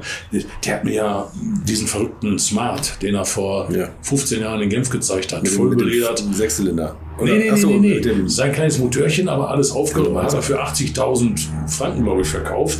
Da hat er mir erzählt, ja, meine Leute haben es im Leben nicht. Sagt er, ich habe 80.000 Mal geschrieben, habe Alcantara rein, blablabla. Du, es gibt Verrückte, die wollen das haben. Ja, die hat er verkauft, sofort, zack, waren sie weg. Deswegen, nö. Es gibt in Russland Leute, die wollen hinten äh, Ablage für ein Maschinengewehr in der äh, Gutablage. Das, das macht Bodo. Oder das machte Bodo. Äh, oder jetzt sein Sohn. Ist doch gut. Das Auto ist ja von uns gekauft. Was er daraus macht, hm, mach. Also da haben wir gar kein Problem mit. Ich würde die alle nicht fahren, aber ich bin, ich bin kein Fan für diese, diese lauten äh, Rabauken da. Ähm, das Grenze ist, hier sind wir wieder, Coupé S-Klasse. Der hatte das, was ich brauche, das ist der Ton. Der Nachbar muss sich erschrecken, wenn ich morgens zur Arbeit fahre. So gefällt mir das. ja. Ich glaube, Pullman weiß ob es eine Ableitung Pullman gibt. Coupé Cabrio hatten sie vorhin gefragt, warum es die nicht mehr gibt. Doch, das haben wir durch. Da habe ich gesagt, das ist einfach die Stückzahl. Ich glaube auch nicht, dass BMW mit seinem Coupé auf 7er Basis glücklich ist. Andere sind erst gar nicht da reingesprungen. Und sind Sie eigentlich für Diesel in der S-Klasse? Also, ja? Jo. Was ist für Sie der optimale Antrieb für eine S-Klasse? Aha. Eigentlich ja, der Sechszylinder Diesel, der neue Sechszylinder Diesel, den habe ich ja noch eingeführt Der für eine Reihenmotor, Modellpflege. Das ist ein, ein Sahnemotörchen, ein richtig toller Motor. Die Drehmomentenschwäche unten ist völlig weg. Das Ding geht wie Sau ähm, und verbraucht wenig. Aber ich bin auch äh, Fan von dem Sechszylinder Benziner. Da haben wir die stärkere Ausführung. Da habe ich mich damals durchgesetzt, ähm, den wir gleich als Achtzylinder Ersatz ab der Modellpflege in der alten S-Klasse, äh, ich glaube 320 kW hatte der, ich vergesse das alles, schon angeboten haben. Das war für mich, äh, oder 335, 320, 335, das ist auch ein Sahnemotörchen. Also Länder, die Diesel nicht so im Fokus haben, der große Sechszylinder Benziner ist für mich ein genialer Ersatz für den Achtzylinder. Weil anderthalb, zwei Liter weniger Verbrauch, dieselbe Performance. Man hört eh nichts in der S-Klasse, ne? Man hört eh nichts in der S-Klasse. Da stehe ich zu. ne? Da stehe Ja. ich zu. S-Klasse es nichts hören. Ja. Meinem Bruder habe ich so eine S-Klasse besorgt, der fährt S-Klasse Diesel. Dem habe ich auch gesagt, hier in Deutschland fahrt ein Sechszylinder Diesel. Das Auto kannst du bis 200.000 problemlos fahren, 15 Jahre. Und dann überlegst du, was du dann, dann machst. Da kannst du nichts falsch machen. Und Hybrid, unser Antrieb? Also das sage ich auch was Offenes, weiß ja gar nicht. Aber was ist das für ein Unsinn, den, äh, den eigenen Leuten eine Benzinkarte zu geben und dann aber Plug-ins aufzuquatschen? Äh, dass das wirtschaftlich am besten ist für einen Konzern, steuerrechtlich, habe ich alles verstanden. Aber äh, da fährst du Plug-in, darfst aber umsonst tanken. Warum sollte ich jetzt abends die Steckdose reinstecken? Der, der, der, Sprit ist doch umsonst. Und hier, ich glaube, die haben sogar einen Ausgleich bezahlt. Ich habe mal gehört, die kriegen Autos zurück, Dienstfahrzeuge, wo das Kabel niemals ausgepackt wurde, glaube ich. Äh, die müssen in Deutschland aus meiner Sicht äh, die Benzinkarten wegnehmen. Zahlt den Ausgleich. Ich will den Kollegen nichts am Gehalt wegnehmen. Ne? Zahlt den doch einen Ausgleich. Aber es war schon in meiner Zeit. Äh, wir wollten nach Sylt. Da sagt meine Frau, lass uns mit dem Zug fahren. Da habe ich dann gesagt, Mädchen, der Zug kostet Geld. Ja, ob 40 oder 200 Euro, scheißegal. Ich hole einen Maybach und ich fahre umsonst. Ja, warum soll ich Zug fahren? Wenn ich den Sprit jetzt selbst zahle, jetzt überlege ich mir, fahre ich äh, Zug, weil es eigentlich angenehmer ist, oder fahre ich jetzt äh, in so einen anderen schwer motorisierten Karren? Nummer eins. Ähm, dann Plug-in. Die, die den nutzen, um die kurze Strecke zur Arbeit immer elektrisch zu fahren, jetzt ist es eine gute Kombination. Ich habe einen Kollegen im Vorstand, äh, äh, Rückversicherung, der fährt einen äh, äh, schwer motorisierten Wagen als Plug-in und fährt die ganze Woche nur elektrisch, weil er zu Hause lädt und im Geschäft lädt. So, jetzt fängt es an, das Ganze Sinn zu machen. Wenn du aber viel Strecke fährst und hast einen Plug-in, den eigentlich von mir aus die ersten 20, 30 Kilometer oder von mir aus auch 50 bisschen mit nutzt. Jetzt fährst du München, Hamburg, jetzt hast du aber das schwere Gewicht des Plugins zu schleppen. Sag ich, da ist maximal plus minus rauszuholen. Also Plugins nur, wo du das elektrische Laden auch nutzt, wo du viel Kurzstrecke fährst, wo du die elektrische, äh, den elektrischen Anteil einsetzt und dann überall da, wo du Verbot hast, mit Verbrennungsmotor zu fahren. Also in China, wenn du in Peking, in inneren Bezirken oder sonst wo nicht verbrennungsmotorisch fahren kannst, jetzt brauchst du das, den Anteil. Fährst da durch, Wobei unter uns, wir haben ja mal ausgewertet, die Amerikaner kaufen Plug-in, neueste Technik, und dann ist ein Knopf, den drückst du und jetzt wird die Batterie geladen. Das ist natürlich Verbrauch ohne Ende. Jetzt wird die Batterie geladen über, den, über das Benzin. Jetzt hast du Batterie voll, jetzt fährst du die letzten 10 Kilometer wieder elektrisch. Was für ein Schwachsinn. Ne? Aber der Kunde will das machen. Du verkaufst das, machst damit dein Geld, ja, dann bietest du es ihm an. das, was würden Sie denn am umweltfreundlichsten momentan sehen, wenn das so die Diskussion ist oder das die Grundlage? Oder das umweltfreundlichste ist Diesel-Plug-in. Diesel-Plugin. Aber dann bitte den Plugin äh, ein Fahrverhalten, Fahrstrecken, wo du den Plugin-Anteil nutzt. Okay, also Laden extern. Laden extern, Laden in der Firma. Also ich finde es richtig, dass Firmen dann Ladesäulen einbauen. Die unterstützen ja sogar, wenn du im Privathaus was installierst. Äh, das macht doch, das halte ich für sehr sinnvoll. Aber das ist dann eine S-Klasse. Der Chef fährt fünf Tage die Woche mit seinem Auto ins Geschäft hin und zurück elektrisch. Am Wochenende fährt er, weiß der Teufel wohin. Und jetzt fährt er halt mit seinem Diesel. Jetzt, jetzt hast du aus meiner Sicht die beste Bilanz. Mhm. Sogar gegenüber einem reinen Elektroauto, glaube ich. Das ist dann abhängig, wie viele Kilometer du fährst und, und, und. Dann hast du bei 150.000 oder was den Break-Even. Von mir aus 120.000, je wie das rechnest. Ne? Welcher Mix, Strommix Deutschland. Puff, jetzt darfst du, darfst du dem einen glauben oder dem anderen, hörst ja auch unterschiedliches.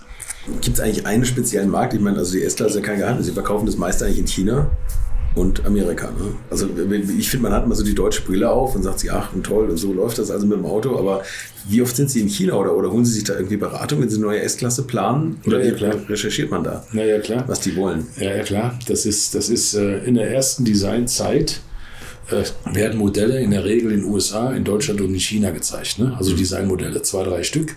Und dann wird geguckt, wie reagieren die Leute darauf. Mhm. Also das ist ein abgedunkelter Raum, da werden Leute, äh, dürfen nur ausgewählte Leute rein, Mercedes-Leute, manchmal auch Konkurrenz. Man lädt auch Siebener-Fahrer USA ein. Ich war mal auf so einer so einer Session allerdings für die C-Klasse und habe mir das mal angeguckt und dann äh, wird denen das Auto erklärt, da wird erklärt, wie man das Intero-Design macht, Extero-Design und da kam bei unserem Maybach zum Beispiel raus, dass die Chinesen sagten, das ist ja gar kein Status. Und der reine Maybach. Der, der, der Maybach, Maybach, also jetzt der, der, der letzte Maybach. Okay, nicht dieser alte da, sondern okay. der gute, ja. der richtige. Und äh, dann haben wir an der B-Säule diesen Chrom, diese Chrom-Applikation eingezogen. Daran erkenne ich sofort einen Maybach in Deutschland. Wenn ich zögere und denke, der ist aber lang, ah, ja, ist ein Maybach. Das ist die, diese Chrom-Applikation. Noch ein paar andere. Da kommt hinten noch so ein Emblem auf die C-Säule und sowas. Ne? Da ist das M drauf für Maybach. Äh, ja. Weil ich finde, das geht immer mehr in Richtung asiatisches Design. So kommt mir das vor. Ich denke mir immer so, also aus, aus naiver Journalistensicht oder wie man das immer nennt, irgendwie ist das so, dass die eigentlich deutsche Autos gemocht haben, weil die so viele deutsche Kriterien hatten. Und ich finde, inzwischen sehen die Autos immer immer asiatischer aus, also immer ja, verkaspert damit nicht machen. So. Du hast ja eine Meinung USA, du hast eine Meinung Deutschland, Meinung China. Ja. So eine Chrome-Applikation, ne? easy, ja. juckt nicht. Äh, wenn du ein Gesicht eines Autos aber dem chinesischen Geschmack sieben Jahre vorher oder fünf Jahre vorher äh, anpasst, jetzt läufst du Gefahr. Jetzt sage ich mal was auch, äh, vorsichtig, äh, und es ist eine persönliche Meinung, Hermann Storb. Ich glaube, dass der Siebener bei dem, beim letzten Modell dem chinesischen Geschmack etwas zu stark äh, nachgekommen ist. Mhm. Dass deswegen der Siebener auch im chinesischen Markt nicht so stark gestartet ist, wie sich die Kollegen das in München erhofft haben. Das war zu sehr äh, schon nach dem Geschmack eines Chinesen, der Chinesen weichgeklopft.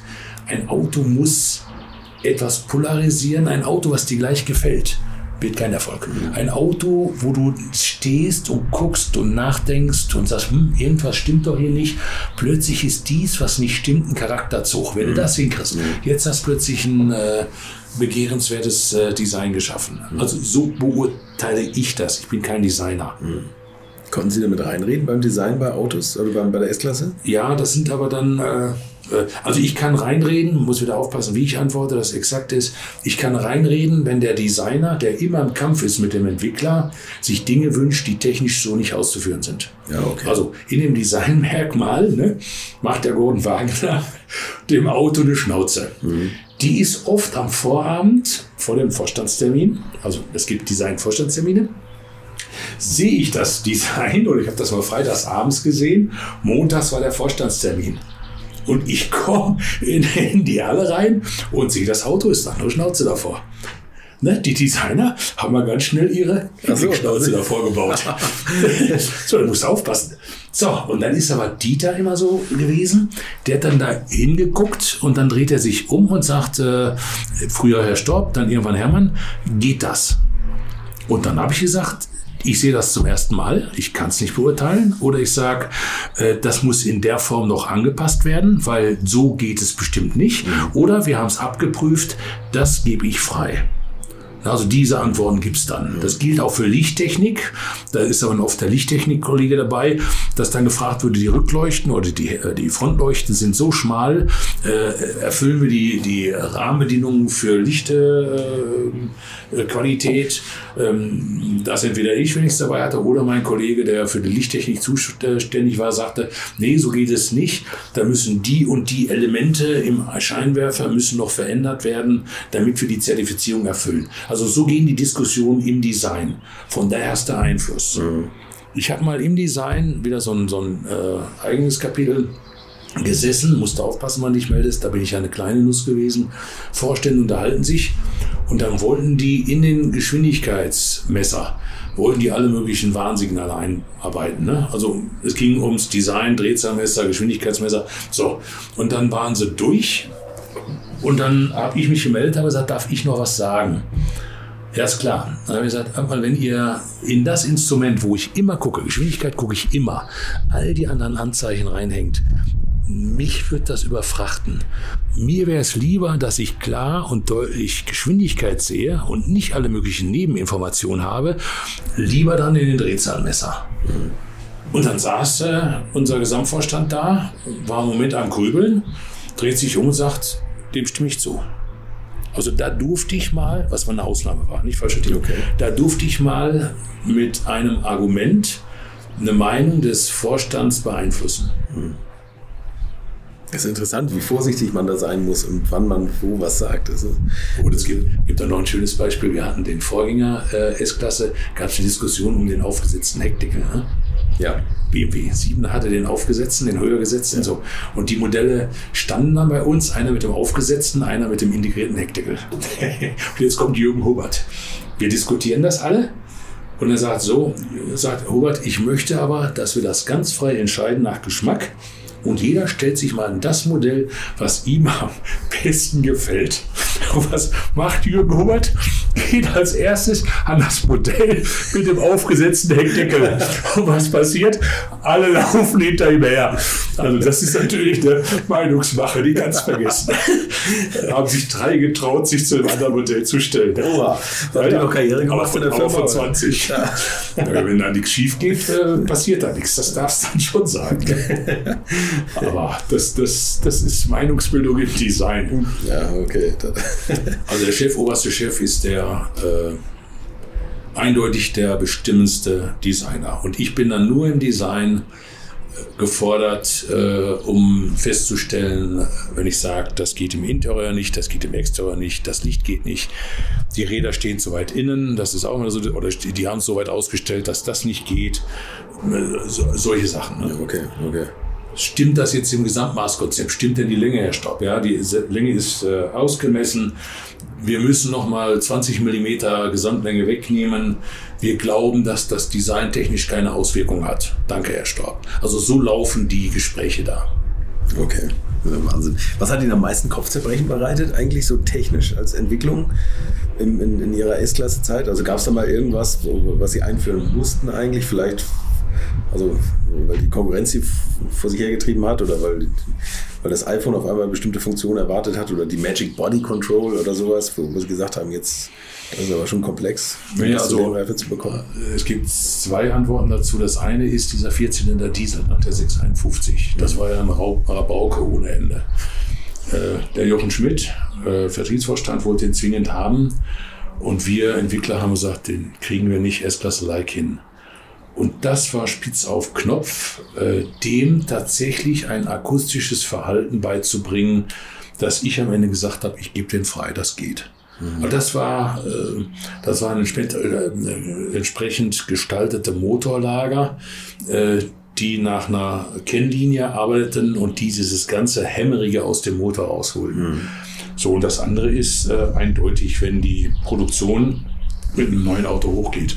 Ich habe vor sieben Jahren, wird das sein, im Urlaub am Tegernsee gesessen. Ich kriegte jeden Tag einen Anruf von äh, äh, meinem Entwicklungsvorstand Thomas Weber, äh, der dann wissen wollte, äh, wir haben nur äh, 80 Autos gebaut, warum geht nicht mehr? Äh, wir wollten doch 120 bauen.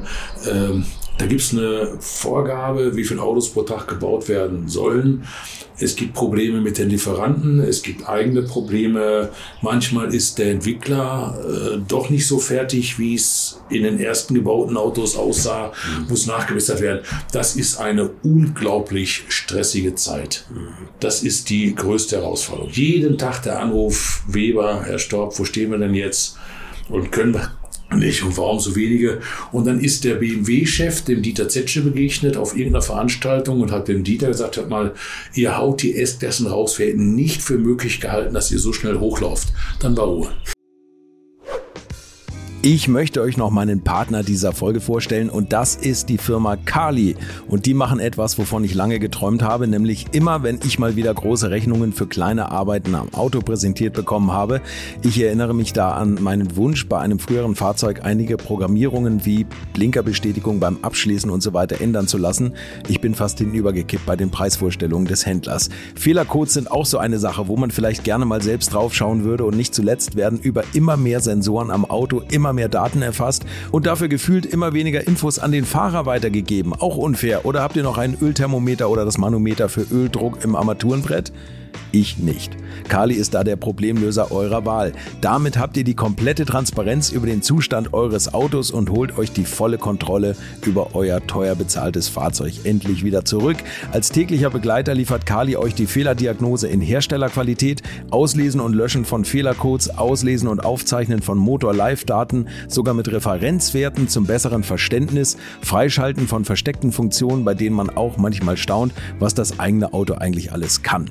Ihr benötigt nur einen Wagen mit OBD2-Stecker und die Funktionen von Kali variieren je nach Hersteller. Aber wenn man mal in die Liste schaut, dann findet ihr alle üblichen Verdächtigen wie natürlich BMW, Mercedes, Porsche, Toyota, Volvo, Land Rover, Opel, Peugeot, Skoda, VW, Mini und viele, viele Marken mehr.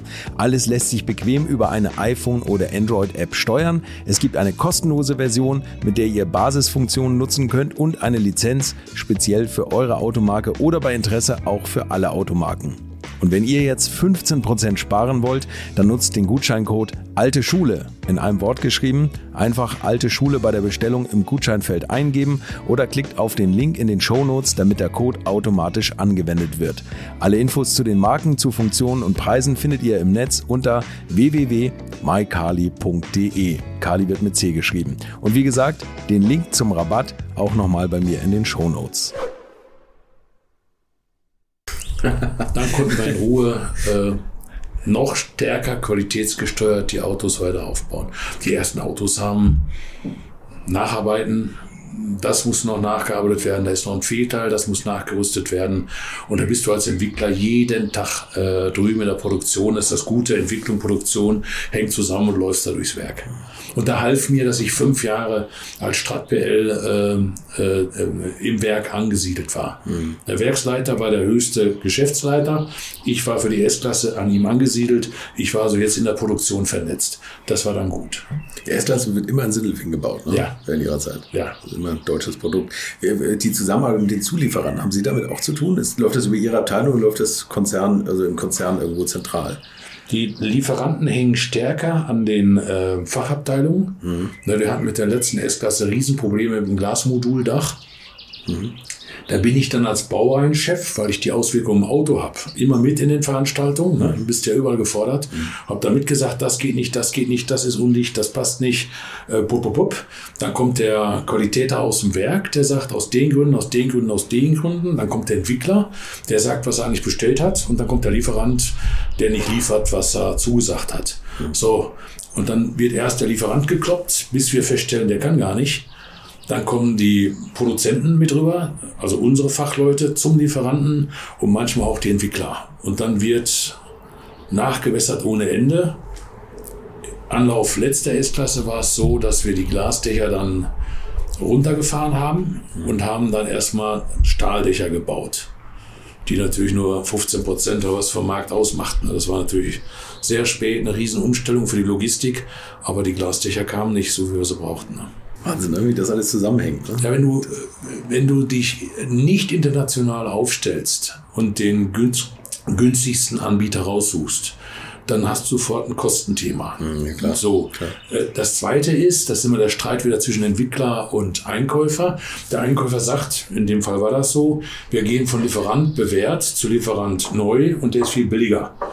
Ja, und das ging sowas von in die Hose. Wir haben das teuer, teuer, teuer bezahlt. Mhm. So, der Entwickler, der Fachentwickler, muss auch wieder gucken, ne? da, da gibt es auch einen strategischen Entwickler. Der Fachentwickler hat gesagt, dürfen wir nicht machen. Der strategische Entwickler hat gesagt, aber ich kann dann sagen, ich habe 200 Euro pro Auto geholt und werde dann befördert.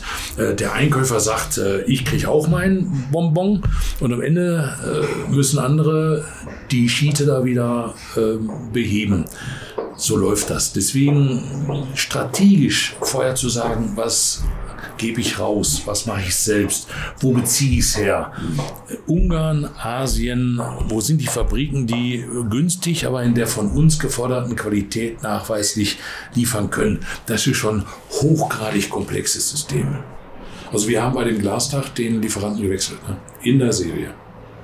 Oh, okay. Der, der vorher ausgebotet wurde, der schon Zuschlag hatte, mhm. wurde wieder ins Boot geholt und der, der sich da reingemogelt hatte und dann laufend Geld nach wollte, weil er es nicht beherrschte, wurde äh, in der Serie rausgeschmissen.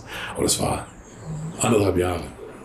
Jede, jede Woche Sondersitzung, teilweise mit Vorstand, die dann auch kommen. Und da gibt es einen Raum in der Produktion S-Klasse. Mhm. Äh, wie nannte Bernhard hat das eingeführt. Also unser alter Vorstand Bernhard, nicht Schwitzkasten, irgendwie so, so ähnlich, habe ich schon wieder vergessen. Äh, da saßen alle zusammen, rundherum liefen die Bänder mit den Autos. Da konnte sofort rauslaufen, am Auto gucken, was da gerade das Problem ist. Entwickler, Produzent, Qualitäter und wie gesagt, immer wieder mal der Vorstand. Und dann wurde besprochen, was ist da los, warum tut das nicht? Und gegebenenfalls hast du Firma Bosch oder Firma reingeholt und da musste einer der oberen Herren der Firma berichten, warum er nicht kann. Bestimmt angenehme Meetings, oder? Aber für Sie wahrscheinlich angenehmer als für Bosch, oder wer? Ja, der, der, das, das ist das immer, wenn das ist, das ist hierarchisch das ganze System. Mhm. Ähm, wenn ich der höchste Hierarch war, auf Versuchsfahrten war geil. Wenn ich sagte, lass uns mal kurz bis zum Meer da fahren, da sind wir halt eine halbe Stunde ans Meer wenn der nächste Hörer dabei ist, muss ich zuhorchen, was will der und muss aufpassen, was fragt er. Jetzt bin ich ja gefordert, ich muss eigentlich alles wissen. So auch in diesen Veranstaltungen, da kommen dann Fragen, die gehen dann plötzlich Richtung Baureihe. Ne? Herr Dr. Storb, wir hören hier gerade, äh, hören Sie mal, was, was, was, wie ist Ihre Sicht dazu? Und wenn du dann stehst und sagst, äh, äh, äh, ja, vielleicht zum ersten Mal, äh, das ist nicht gut. Also du musst gucken und das kostet viel Zeit, so vorbereitet zu sein, sich im Vorfeld mit den Vortragenden abzustimmen, dass ich unterstützen konnte oder auch mal eine Gegenposition beziehen konnte. Das wird ja erwartet. Ich mhm. Bin fürs Auto zuständig, da mhm. sagt ein Produzent, so können wir es machen. Und wenn ich nicke, äh, hat der Entwickler genickt und wenn ich schüttle, dann jetzt erklär, stopp, wie würdest du das machen? Mhm. Das ist Sisyphusarbeit. Wie vor jeder Vorstandssitzung. Vorstandssitzung überlegen, was könnte gefragt werden. Und aufpassen, wenn die Vorstände anfangen, ich, ich, ich drücke mich mal so, Haifischflossen aufzustellen, sofort weg. Klappe halten, selbst wenn du es besser weißt. Jetzt sind die Haifische und suchen gerade einen. Da gibt es dann Leute, die sind so blöd, die schnallen das nicht, melden sich, sagen was und werden mit einem Biss verschlungen. Nee, warten, bis die Flossen weg sind. Jetzt darfst du wieder. Okay. Die, die gibt es die Situation. Dieter hat mal in einer Sitzung nach der Versuchsfahrt vor sieben Jahren, da habe ich dem Vorstand als kleinste Nuss erklärt, dass wir die Markteinführung S-Klasse nicht halten. Und danach äh, fragte er, äh, Leute, ist das das Auto, die S-Klasse, wie wir es brauchen für den Markt? Wird es unseren Markt treffen? So, und ich sehe, wie alle Vorstände, alle Direktoren äh, runterducken. Es wurde keine Antworten. Eine gefährliche Frage. Und ich bin da dann Ruhegebietler, ich habe dann den Finger gestreckt und dann guckt er rüber und sagt, äh, Hermann, deine Antwort. Und da habe ich gesagt, wenn ich das mal als Westfaler ausdrücken will, wenn wir die Qualität im Griff haben, ist das eine hammerharte Kiste. Werden wir sie alle in Grund und Boden fahren. Alle erleichtert, alle am Lachen. In Toronto bei der Pressefahrveranstaltung kam der dieser Zetsche zu mir und hat gesagt, Hermann, du hast damals recht gehabt. Da hat keiner sich getraut zu sagen, doch, wenn wir das mal richtig beherrschen, Fahrwerk tut so, wie wir wollen. Akustik ist, wie wir wollen, äh, dann ist es genau das Auto, wie wir es äh, festgelegt haben ne? und wie es der Markt gerade will. Das wollte keiner sagen, weil wenn es dann nicht Erfolg hat, dann hat der Storb gesagt, das wird aber. Jetzt bist gefährdet. Das ist so. So läuft der Laden. Ne? Krass eigentlich, oder? Ja, ja Sie haben ja immer Glück gehabt. Also, Sie haben ja erfolgreiche Verkaufszahlen gehabt über, über die ganzen Baureihen, ne? Ja. Oder? Da haben die Erwartungen immer erfüllt, ne? Für ja. über 500.000 Ich, ich war mir da sicher, ne? sonst hätte ich mich auch nicht gestreckt. Ich war mir sicher, das Auto, das, das, das ist das, was, was da rauskommt, wenn wir es mal beherrschen. Ist es das, was der Markt will? So schwer ist es bei der S-Klasse nicht. Sie haben übrigens vorhin gesagt, China oder äh, USA. USA S-Klasse. Ich habe zwei Highlights gehabt in meinem Leben. Ich war mal in Hongkong. Mhm. Da gibt es die beiden Konkurrenten nicht. Da fährt S-Klasse. Und das ist, also ich liebe Hongkong. und dasselbe ist mir in Seoul passiert, Korea. Wenn Sie mal nach Seoul kommen, da gibt es zwar ein paar Koreaner, die auch gerne was sein möchten, also in der Arbeits-, in der, in der Autoklasse, aber es fahren da S-Klassen, 12 er S-Klassen rum, da lacht, da lacht dein Herz. Also das ist, das waren die zwei Städte, die mir als S-Klasse-Mann am meisten imponiert haben. Wer da was ist, braucht S-Klasse 12 Zylinder. Ja, super. Ja. Toll. Ich finde das so toll, wie Sie, wie Sie das beschreiben, wie das in so einem Konzern abläuft. Also das ist so für mich, also ich bin da wirklich maximal außenstehend. Ich weiß gar nicht, ob ich mich in so einem Konzern zurechtfinden würde, aber dieses, wann man sich wegducken muss, dieses ganze politische Konzernspiel, das muss man auch wirklich beherrschen, glaube ich, wenn man da sich halten will und wenn man da eine, eine verantwortliche Position bekommen will. Ne? Also das, äh, das, lernt man über die Zeit, wenn man es will. Ja. Äh, was, was in meinen Augen entscheidend ist, äh, was ich am Anfang sagte, du musst die, dein äh, Netzwerk spannen. Ja, klar. Du musst, wenn du als Konstrukteur, ich habe die, die Lüfter vorne im Auto, die habe ich konstruiert. Mhm. So ein Mist. Aber es war gut, dass ich da saß dann hat mich jeder Konstrukteur später auch als Baureihenchef ernst genommen, weil die wussten, ich war fünf Jahre in der Konstruktion, ich habe Katia gelernt. Also mir hat keiner gesagt, stopp, du hast keine Ahnung. Ich habe das mal gemacht. Ich weiß, wie schwer das ist. Wie ein Architekt, der mal Gewerk gelernt hat. Ne? Ja, und dann in der Zeit sich in der Konstruktion vernetzen. Aber ich wusste, ich muss da weg, wenn ich weiterkommen will. Mhm. Dann dieser Versuchsjob. Jetzt berichtest du als kleiner Teamleiter in der Direktion in, der, in dem höchsten Direktor für alle Direktionen. Ein Oberdirektor gab es da im Prinzip, ne, der Hermann Gauss. Alle kannten mich jetzt. So, und das Dritte, was du beherrschen musst, ist äh, wissen, wann du den Mund aufmachst und wann besser die Klappe hältst. Mhm. Gucken im Raum, da redet vorne einer, ich denke, so ein Schwachsinn. Guck rum und jetzt lernen, was denken die, die da sitzen. Und wenn du das beherrschst, ne, merkst, was denken die anderen. Und du merkst, da ist eine Mehrzahl, denkt wie du, das ist ein. Sch und dann streckst du und sagst, hören Sie mal, Herr Vortragender, das kann doch gar nicht sein, das. Und plötzlich kommt die Welle der anderen, weil sie froh sind, dass sich das einer traut. Mhm. So, wenn du das Spiel, nicht immer klappt das nicht, aber im Großen und Ganzen hinkriegst, dann läuft so ein Laden. Haben Sie mal überlegt zu wechseln eigentlich zu irgendeinem anderen Autohersteller? Ja. Wohin? ich hatte eine Anfrage über einen Headhunter für Ferrari. Was? Ja, die suchten äh, einen Entwicklungsvorstand. Na, und die bedienten sich, das wusste ich ganz gern in meiner Ebene. Ich, ich hatte ja Gesamtfahrzeugerfahrung. Äh, und ich war auch in Modena, habe das Gespräch da geführt, ähm, habe mich aber vorher umgetan und musste feststellen, dass die alle paar Jahre den Chef da wechseln. Also wenn du da hingehst, ne, musst du für die dreifache Zeit Geld verdienen, sonst äh, musst du anschließend wieder überlegen, was machst du denn dann? Und da fängst du an, also zu hoppeln. Dann das, was die mir boten, war das geilste Auto der Welt. Da habe ich dann gesagt, das habe ich heute schon.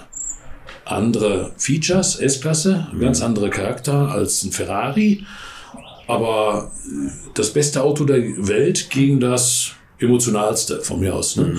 Für mich rechts oder links. Und da war das Gehalt nicht so, dass ich gesagt hätte, ich habe diese von mir aus 200.000, 300.000 was im Jahr mehr in der Tasche, dass wenn das dann nach drei Jahren aufhört, ich Zeit und Ruhe habe zu überlegen, was ich dann mache. Da gehst du ein Risiko ein. Da hat mir einer von McKinsey, ein alter Kumpel, gesagt, Mensch, vorsichtig, die sind am Luftschnappen damals, ne, als die mich fragten, bleib weg. Und dann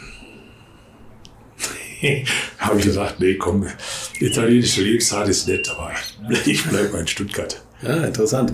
Und, und das war tatsächlich das einzige Mal, wo Sie überlegt Ja. haben, also auch nicht BMW oder Audi oder. Nein, ich habe äh, Anfragen gehabt von Zulieferfirmen. Die Firma Bär hat mich sehr früh mal gefragt, ob ich nicht Kühlung machen möchte bei denen äh, in einer speziellen äh, Rolle.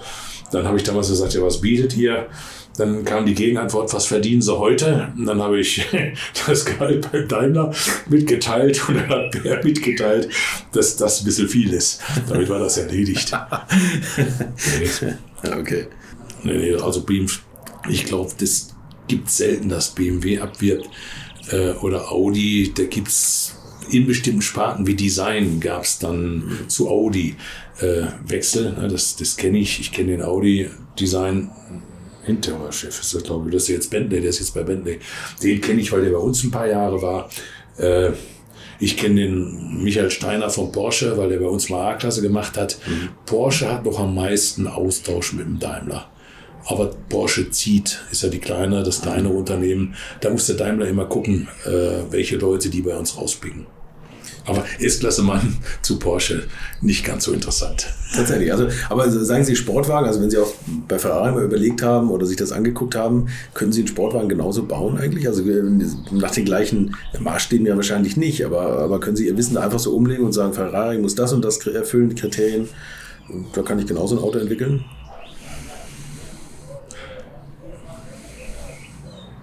Ja, Sie haben am Anfang eine Frage gestellt, äh, haben Sie gesagt, ist eigentlich S-Klasse schwieriger oder ein Polo? oder ein Smart? Ja, ja. Oder A-Klasse? Äh, äh, dasselbe gilt ja S-Klasse oder Ferrari, ist ja ähnlich. Ähm, der Ferrari wird ein hochkomplexes Auto sein, äh, vielleicht der Komplexität 80 Prozent von der S-Klasse, 70. Der, die A-Klasse würde ich dann noch etwas niedriger einstufen. Mich hätte das gereizt, mal ein Auto zu machen, wo nur das Wichtigste drin ist. Ne? Also wirklich ein Einfachauto, du äh, Handkurbel statt elektrischen Fensterheber. Von mir aus Kernfeature, äh, billig und leicht. Crash alle die Rahmenbedingungen erfüllen. Das ist gegenüber der Vollkomplexität der S-Klasse sicher einfacher, aber du musst natürlich damit eine andere Priorität einzelne Features verfolgen. Das Thema Crash erfüllen, wenn es weltweit gibt, das Auto oder nur in Deutschland, das ist gleich. Äh, NVH wirst du dann in Kauf nehmen, was rauskommt, äh, weil es keine S-Klasse-Anforderung. So, jetzt musst du dich nur umstellen, worauf achtest du jetzt? Denn das Fahrwerk selbst abstimmen, das habe ich als Chefingenieur nicht gemacht. Ich habe meine Fachleute, die stimmen ab. Und was die abgestimmt haben, die zwei, drei Varianten, die sind zwei Wochen in äh, Barcelona, fahren die Autos durch auf der Rundstrecke, äh, Hochgeschwindigkeit und, und, und. Und dann kam ich rein, dann wurde mir abends berichtet, stopp, das und das und das machen wir morgen. Und dann haben die mir zwei Ergebnisse vorgestellt und haben gesagt, so Herr Stopp, wie sehen Sie A, wie sehen Sie B? Aber es gab dann eine Empfehlung der Fachleute dazu. Und es war selten, dass ich gesagt habe, äh, ist beides nichts, so geht das nicht. Das war selten. Das meinte ich übrigens mit der Herausforderung, dass, dass es vielleicht eine andere Herausforderung ist, ein billiges Auto zu, zu entwickeln. Also, ja, guck, du hast, hast jetzt, jetzt mal das, mein Hauptthema S-Klasse war NVH. Das zwei, also Geräusch, das zweite war Schwingung. Das sind schon die Kernfeatures. Nächstes Verarbeitung. Immer alles vom Feinsten. Jetzt nimm dir mal so ein Einfachauto. Jetzt brauchst du das Geräusch, 50 Prozent Anforderungen. Äh, Schwingung, der darf etwas mehr hoppeln. Äh, Qualität, du kannst billige Werkstoffe einsetzen, die dürfen auch mal nach einer bestimmten Zeit knarzen. Das ist alles weniger. Das Gewicht, das musst du jetzt volles Rohr machen, aber das hast du in der S-Klasse auch.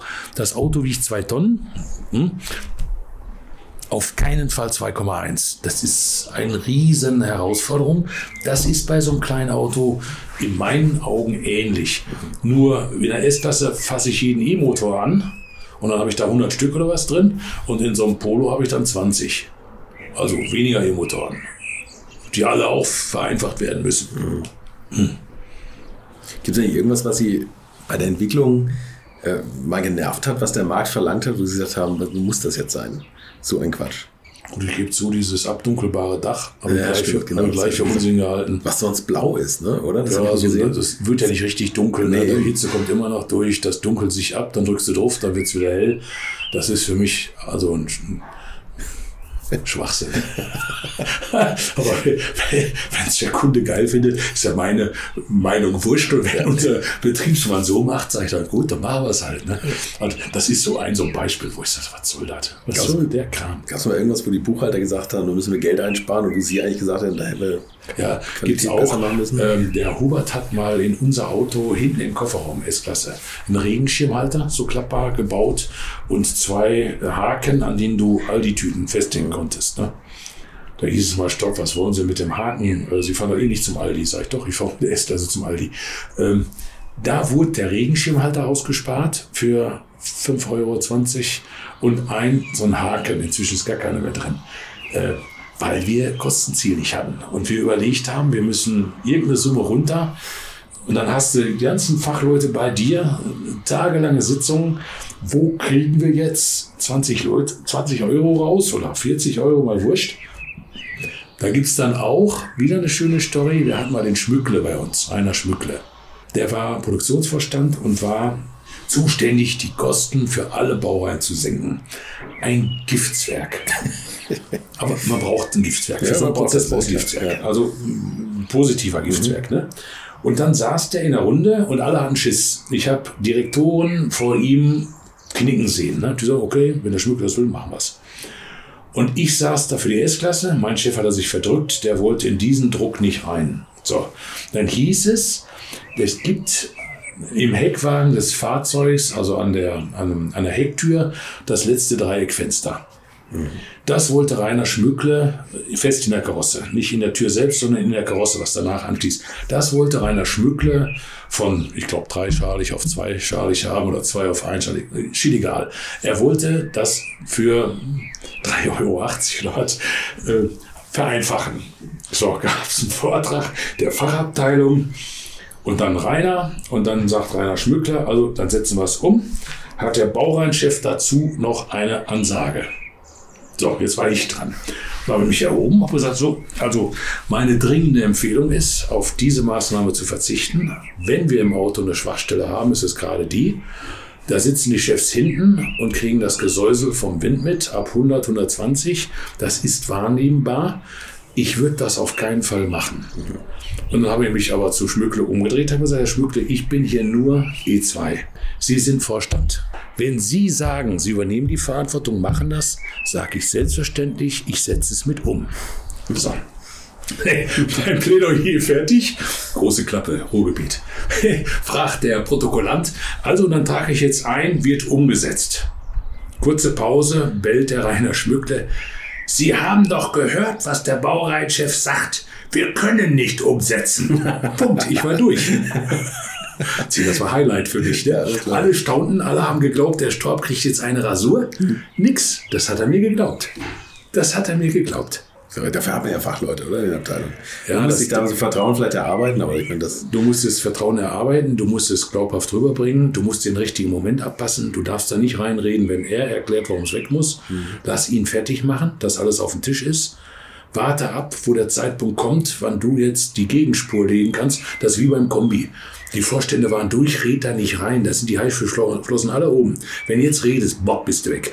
Nee, warten, bis sie fertig sind und die Frage kommt, gibt's noch eine äh, Anmerkung dazu? Oder Rainer Schmückle, der Baureihenchef, hat ja dazu eine Ansage. So, und jetzt bist du aufgefordert, jetzt sag aus meiner Sicht kritisch, weil, aber selbstverständlich, wenn der Vorstand das möchte, trage ich das mit. So, jetzt kann er mit voller Gesichtsbewahrung sagen, der Chef hat recht oder ich habe recht. Also Bauernchef hat oder ich habe recht. Ja, dann geht's. so läuft so ein Konzern.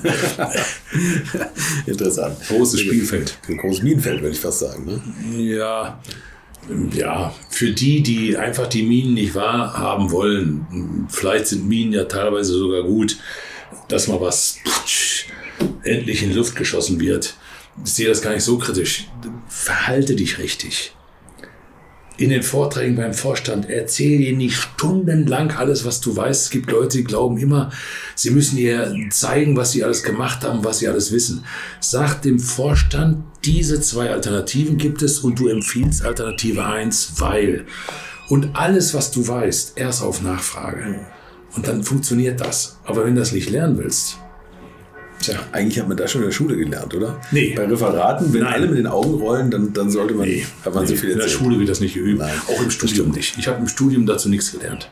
Ich habe zwar viele Vorträge gehalten, weil ich ein Drittel oder äh, in der Promotion. Ich habe äh, mein Geld mir selbst verdienen müssen über die Zeit, die ich da als Assi an der Uni war. Habe viele Vorträge gehalten. Das war gut für mich. Ich wusste, wie ich ähm, in Vorträgen auf den Punkt kommen muss. Das habe ich da gelernt. Aber eigentlich, wie ich meine Umgebung beobachte, wie ich Leute einbinde, wie ich mich im Vorfeld abstimme, das lernst du, wenn du da ein paar Jahre an verschiedenen Positionen warst. Wenn du lernen willst. Ja. Geh aus der Sitzung raus, selbst wenn du Ranghöchster war, da hast du einen drin, Mitarbeiter, ich hatte einen Teamleiter in der Konstruktion, den habe ich schon mal reingeholt, habe gesagt, und wusste ich, der sagt mir die Wahrheit, Herr Weber, äh, da kam vorhin eine komische Stimmung, habe ich was falsch gemacht. Und dann kam die Antwort, ja, stopp, vielleicht hätten Sie besser. Und dann wusste ich, ja. Oder er hat gesagt, nee, stopp, war alles richtig, den hat das nur gestunken, die Wahrheit zu hören. Aber dann hatte ich das Zeugnis, was ich brauchte, sonst konnte ich ja nicht an mir arbeiten. Ja. So muss es machen, meine ich. ich. Ja, okay. Was haben Sie eigentlich studiert und wo? Habe ich gar nicht gefragt. Äh, Maschinenbau, äh, Dortmund. Mhm. Habe mich etwas schwer getan, da reinzukommen, weil ich bin Sprachler, ich Altsprachler, Lateiner. Äh, wollte eigentlich Medizin studieren, hatten den Numerus Clausus nicht. Ich habe dann gesagt, mach Medizintechnik. Dann haben die gesagt, mach Maschinenbau. Äh, und nach dem Vordiplom habe ich gesagt, jetzt ziehe ich es durch. Dann habe ich das Diplom gemacht. Als ich das Diplom hatte, kriegte ich Angebot, Zahnmedizin in Köln zu machen weil ich da eine Arbeit für die machte. Habe ich mit dem Vater gesprochen, der hat gesagt, der war Arzt. Äh, ja, er zahlt das weiter. Weil ich das ist ja völlig bekloppt, ne? Äh, sechs, sieben Jahre Maschinenbau zu studieren und dann Zahnmedizin, das passt ja überhaupt nicht, hast ein paar Jahre verschenkt. Da habe ich gesagt, nee, statt Zahnmedizin promoviere ich dann und dann schaue ich mal. Mensch, fast wären Sie ein S-Klasse fahrender Zahnarzt geworden. Nein, ja, gut, die Zahnärzte gegenüber wohnt einer, der fährt Cabrio C-Klasse. Hm, ich kenne einen, der genau diesen Werdegang gemacht hat. Das ist das im Lebenslauf Mist. Ähm, kannst du jetzt wieder sagen, hast zwei, da ergänzt sich gar nichts. Hm, Lass so Quatsch sein. Ja. Was kostet eigentlich die Entwicklung von so einer S-Klasse? Auch noch gar nicht drüber gesprochen, oder ist das, ist das ein Geheimnis inzwischen? Ich hatte ja mal die Gesamtkostenverantwortung aber wenn ich das jetzt auf Mikrofon sage, ob ich es darf, ist was anders. Äh, muss nur überlegen. Ähm, wenn ich alles zusammenzähle, also die eine Milliarde ist es sicher. Äh, ob die zweite da reinrutscht, bin ich, äh, nachdem ich jetzt ein paar Jahre raus bin und als, als äh, Cheftechniker nicht mehr Zahlen gemacht habe, bin ich unsicher. Aber in dieser Glocke zwischen 1 und 2 müsste das liegen äh, wieder vorsichtig, jetzt muss das, das ist wie alles.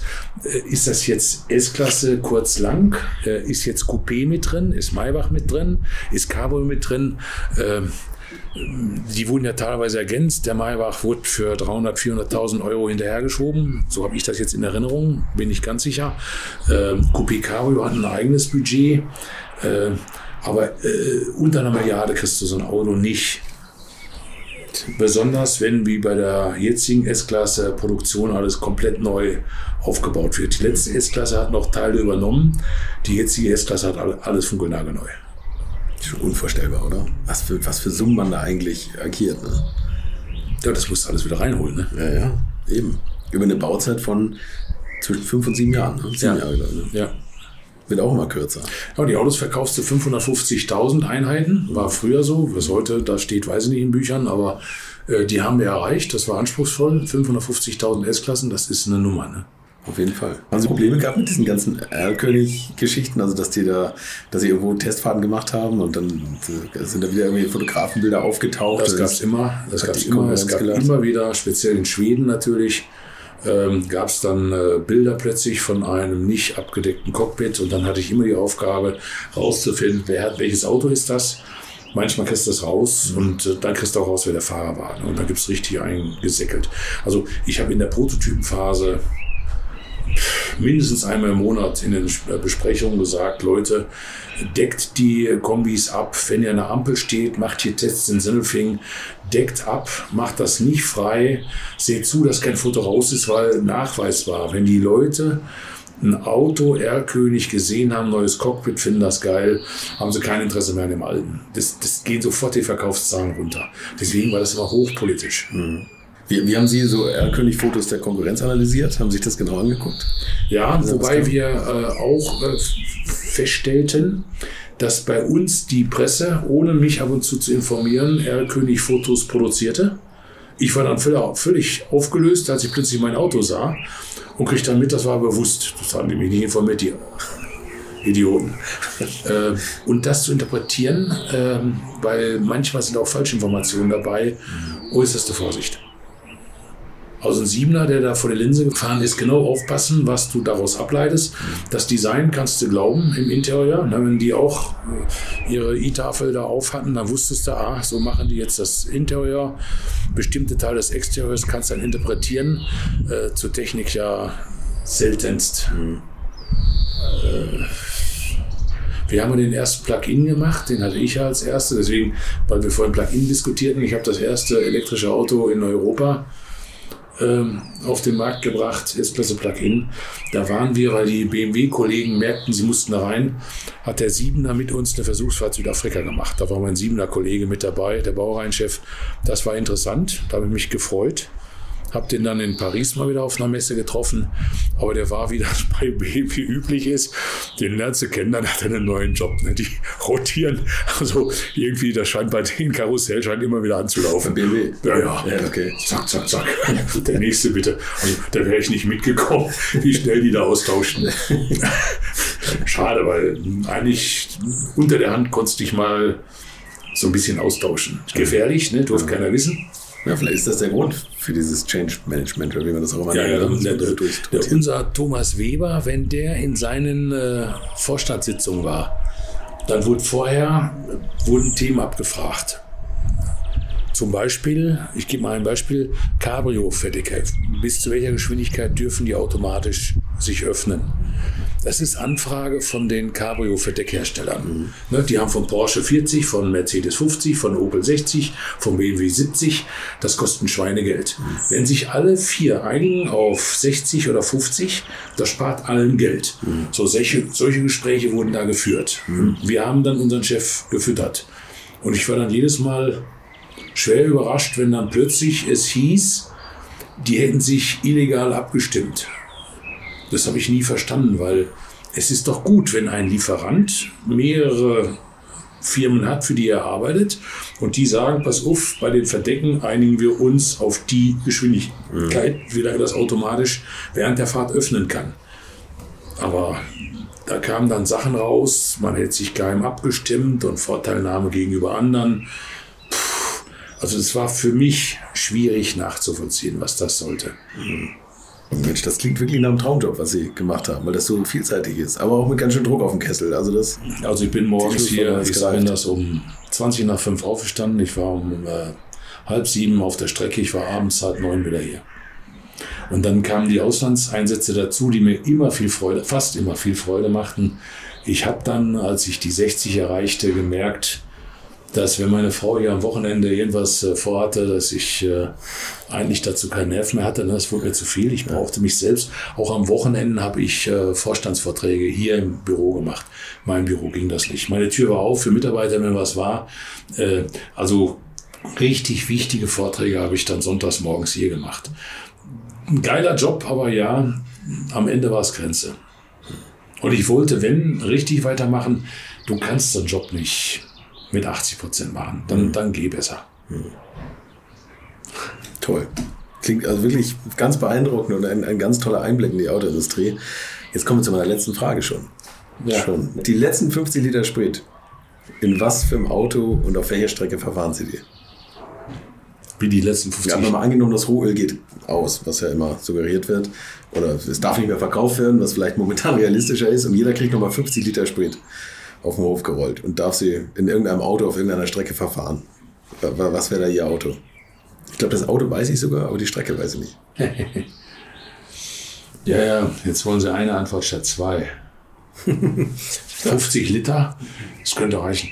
Ähm, ich würde das Coupé holen, 5 Liter, den mit dem alten 8-Zylinder, den 278 und würde einmal zum Grand Ballon fahren ins Elsass und wieder zurück. Vielleicht durch den Schwarzwald, dann bis, bis ins Elsass rüber nach Frankreich. Das würde reichen. Äh, einmal Grand Ballon, Ballon hoch, da, da ist nichts los, da kannst du die, die Kurven fetzen. Muss ich ja nichts alleine machen, meine Frau wird sonst äh, äh, mir meine Freude nehmen, da darf ich nicht. Und dann, das wäre meine letzte Fahrt. Würden Sie die Active Body Control so einstellen, dass der Wagen sich in die Kurve legt oder dass es. Nein, niemals. Active Body Control ist äh, was für den Maybach, äh, vielleicht auch für die V, äh, längere Limousine, hinten sitzend. Genial, äh, vorne nie. Äh, hinten genial, weil das, was dein Chauffeur vorne an Kurven macht, wird deutlich in der Wahrnehmung reduziert. Das war auch das Feature. Ich habe das ja vorgestellt im Coupé in Frankreich. Da haben wir ein Auto, Gott sei Dank, äh, aufgebaut äh, auf der Bühne, äh, wo wir ähm, den Neigungswinkel, der sich einstellt, gezeigt haben, ne, künstlich. Also das Auto fuhr gegen einen Bildschirm und gegenüber dem Bildschirm wurde jetzt die Neigungsverstellung gezeigt. Und in der Pressekonferenz äh, haben die Leute äh, mir dann erzählt, ja, das stimmt doch alles gar nicht. Nee, sag ich, das ist ja die Kunst. Jetzt sind wir bei der S-Klasse. Du merkst es nicht. Der hebt um, so und so viel Millimeter, die Zahlen habe ich vergessen, hebt der rechts, links weg in den Kurven. Wir haben es halt im Coupé dargestellt, da ist der Mehrwert, hm, darf man hinterfragen. Wir haben gezeigt, wir können es.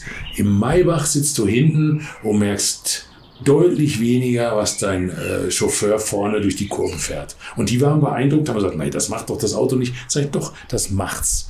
Guck dir es an, genau das macht's mit dir in Kurven. Das kriegst du da vorne nicht mit, aber das ist es ja. Die Kunst, dich wohlzufühlen und nicht zu wissen, was gerade dein Auto mit dir macht. Ist klasse. Also, es, um es zu erklären, für Leute, die es nicht wissen, sagen wir mal, in der Linkskurve hebt er hinten rechts das Auto an. Du fährst so in die Kurve wie Motorrad. Ja, ja, genau. Also Und dann Motorrad legt sich in die Kurve. Ja. rechts wie links. Und so macht's dieses Auto geschwindigkeitsabhängig. Also äh, irgendwann hört er auf damit, ne, weil das, das dann keinen Sinn mehr macht. Musst auch aufpassen, das nicht zu übertreiben. Du sollst die Fliehkräfte natürlich noch spüren. genau, Ja, aber sonst es schnallen Leute wieder nicht, oh, das Auto kann was und jetzt probieren wir noch mehr, noch mehr, fliegst ab und sagst, was jetzt passiert? Nein, das musst du auch für den nicht so sensiblen Kunden auf einem Niveau halten, dass es passt. Das neue System ist elektrisch, das alte war hydraulisch. Also ein, ein toller Einblick. Danke, Dr. Storm. Gerne. Das war Dr. Hermann Storb über seine Berufsjahre mit der Mercedes S-Klasse. Ich hoffe, die Folge hat euch gefallen. Wenn ihr immer noch nicht genug habt, dann empfehle ich euch meinen YouTube-Kanal, wo es immer wieder besondere Videos gibt. Und kommende Woche ist ja Bundestagswahl. Und dazu habe ich mir auch einen ganz besonderen Gast einfallen lassen. Mein Beitrag in der alten Schule zur großen Politik. Seid gespannt, wer dann aus seinem mehr als ungewöhnlichen Berufsleben erzählen wird. Bis dahin bleibt gesund und schmeißt nochmal den Valomaten an, falls ihr nicht wisst, wem ihr eure Stimme geben sollt. Infos, Bilder und alles Wissenswerte unter der Internetadresse www.alte-schule-podcast.de. Alte Schule ist ein Podcast aus den WakeWord Studios.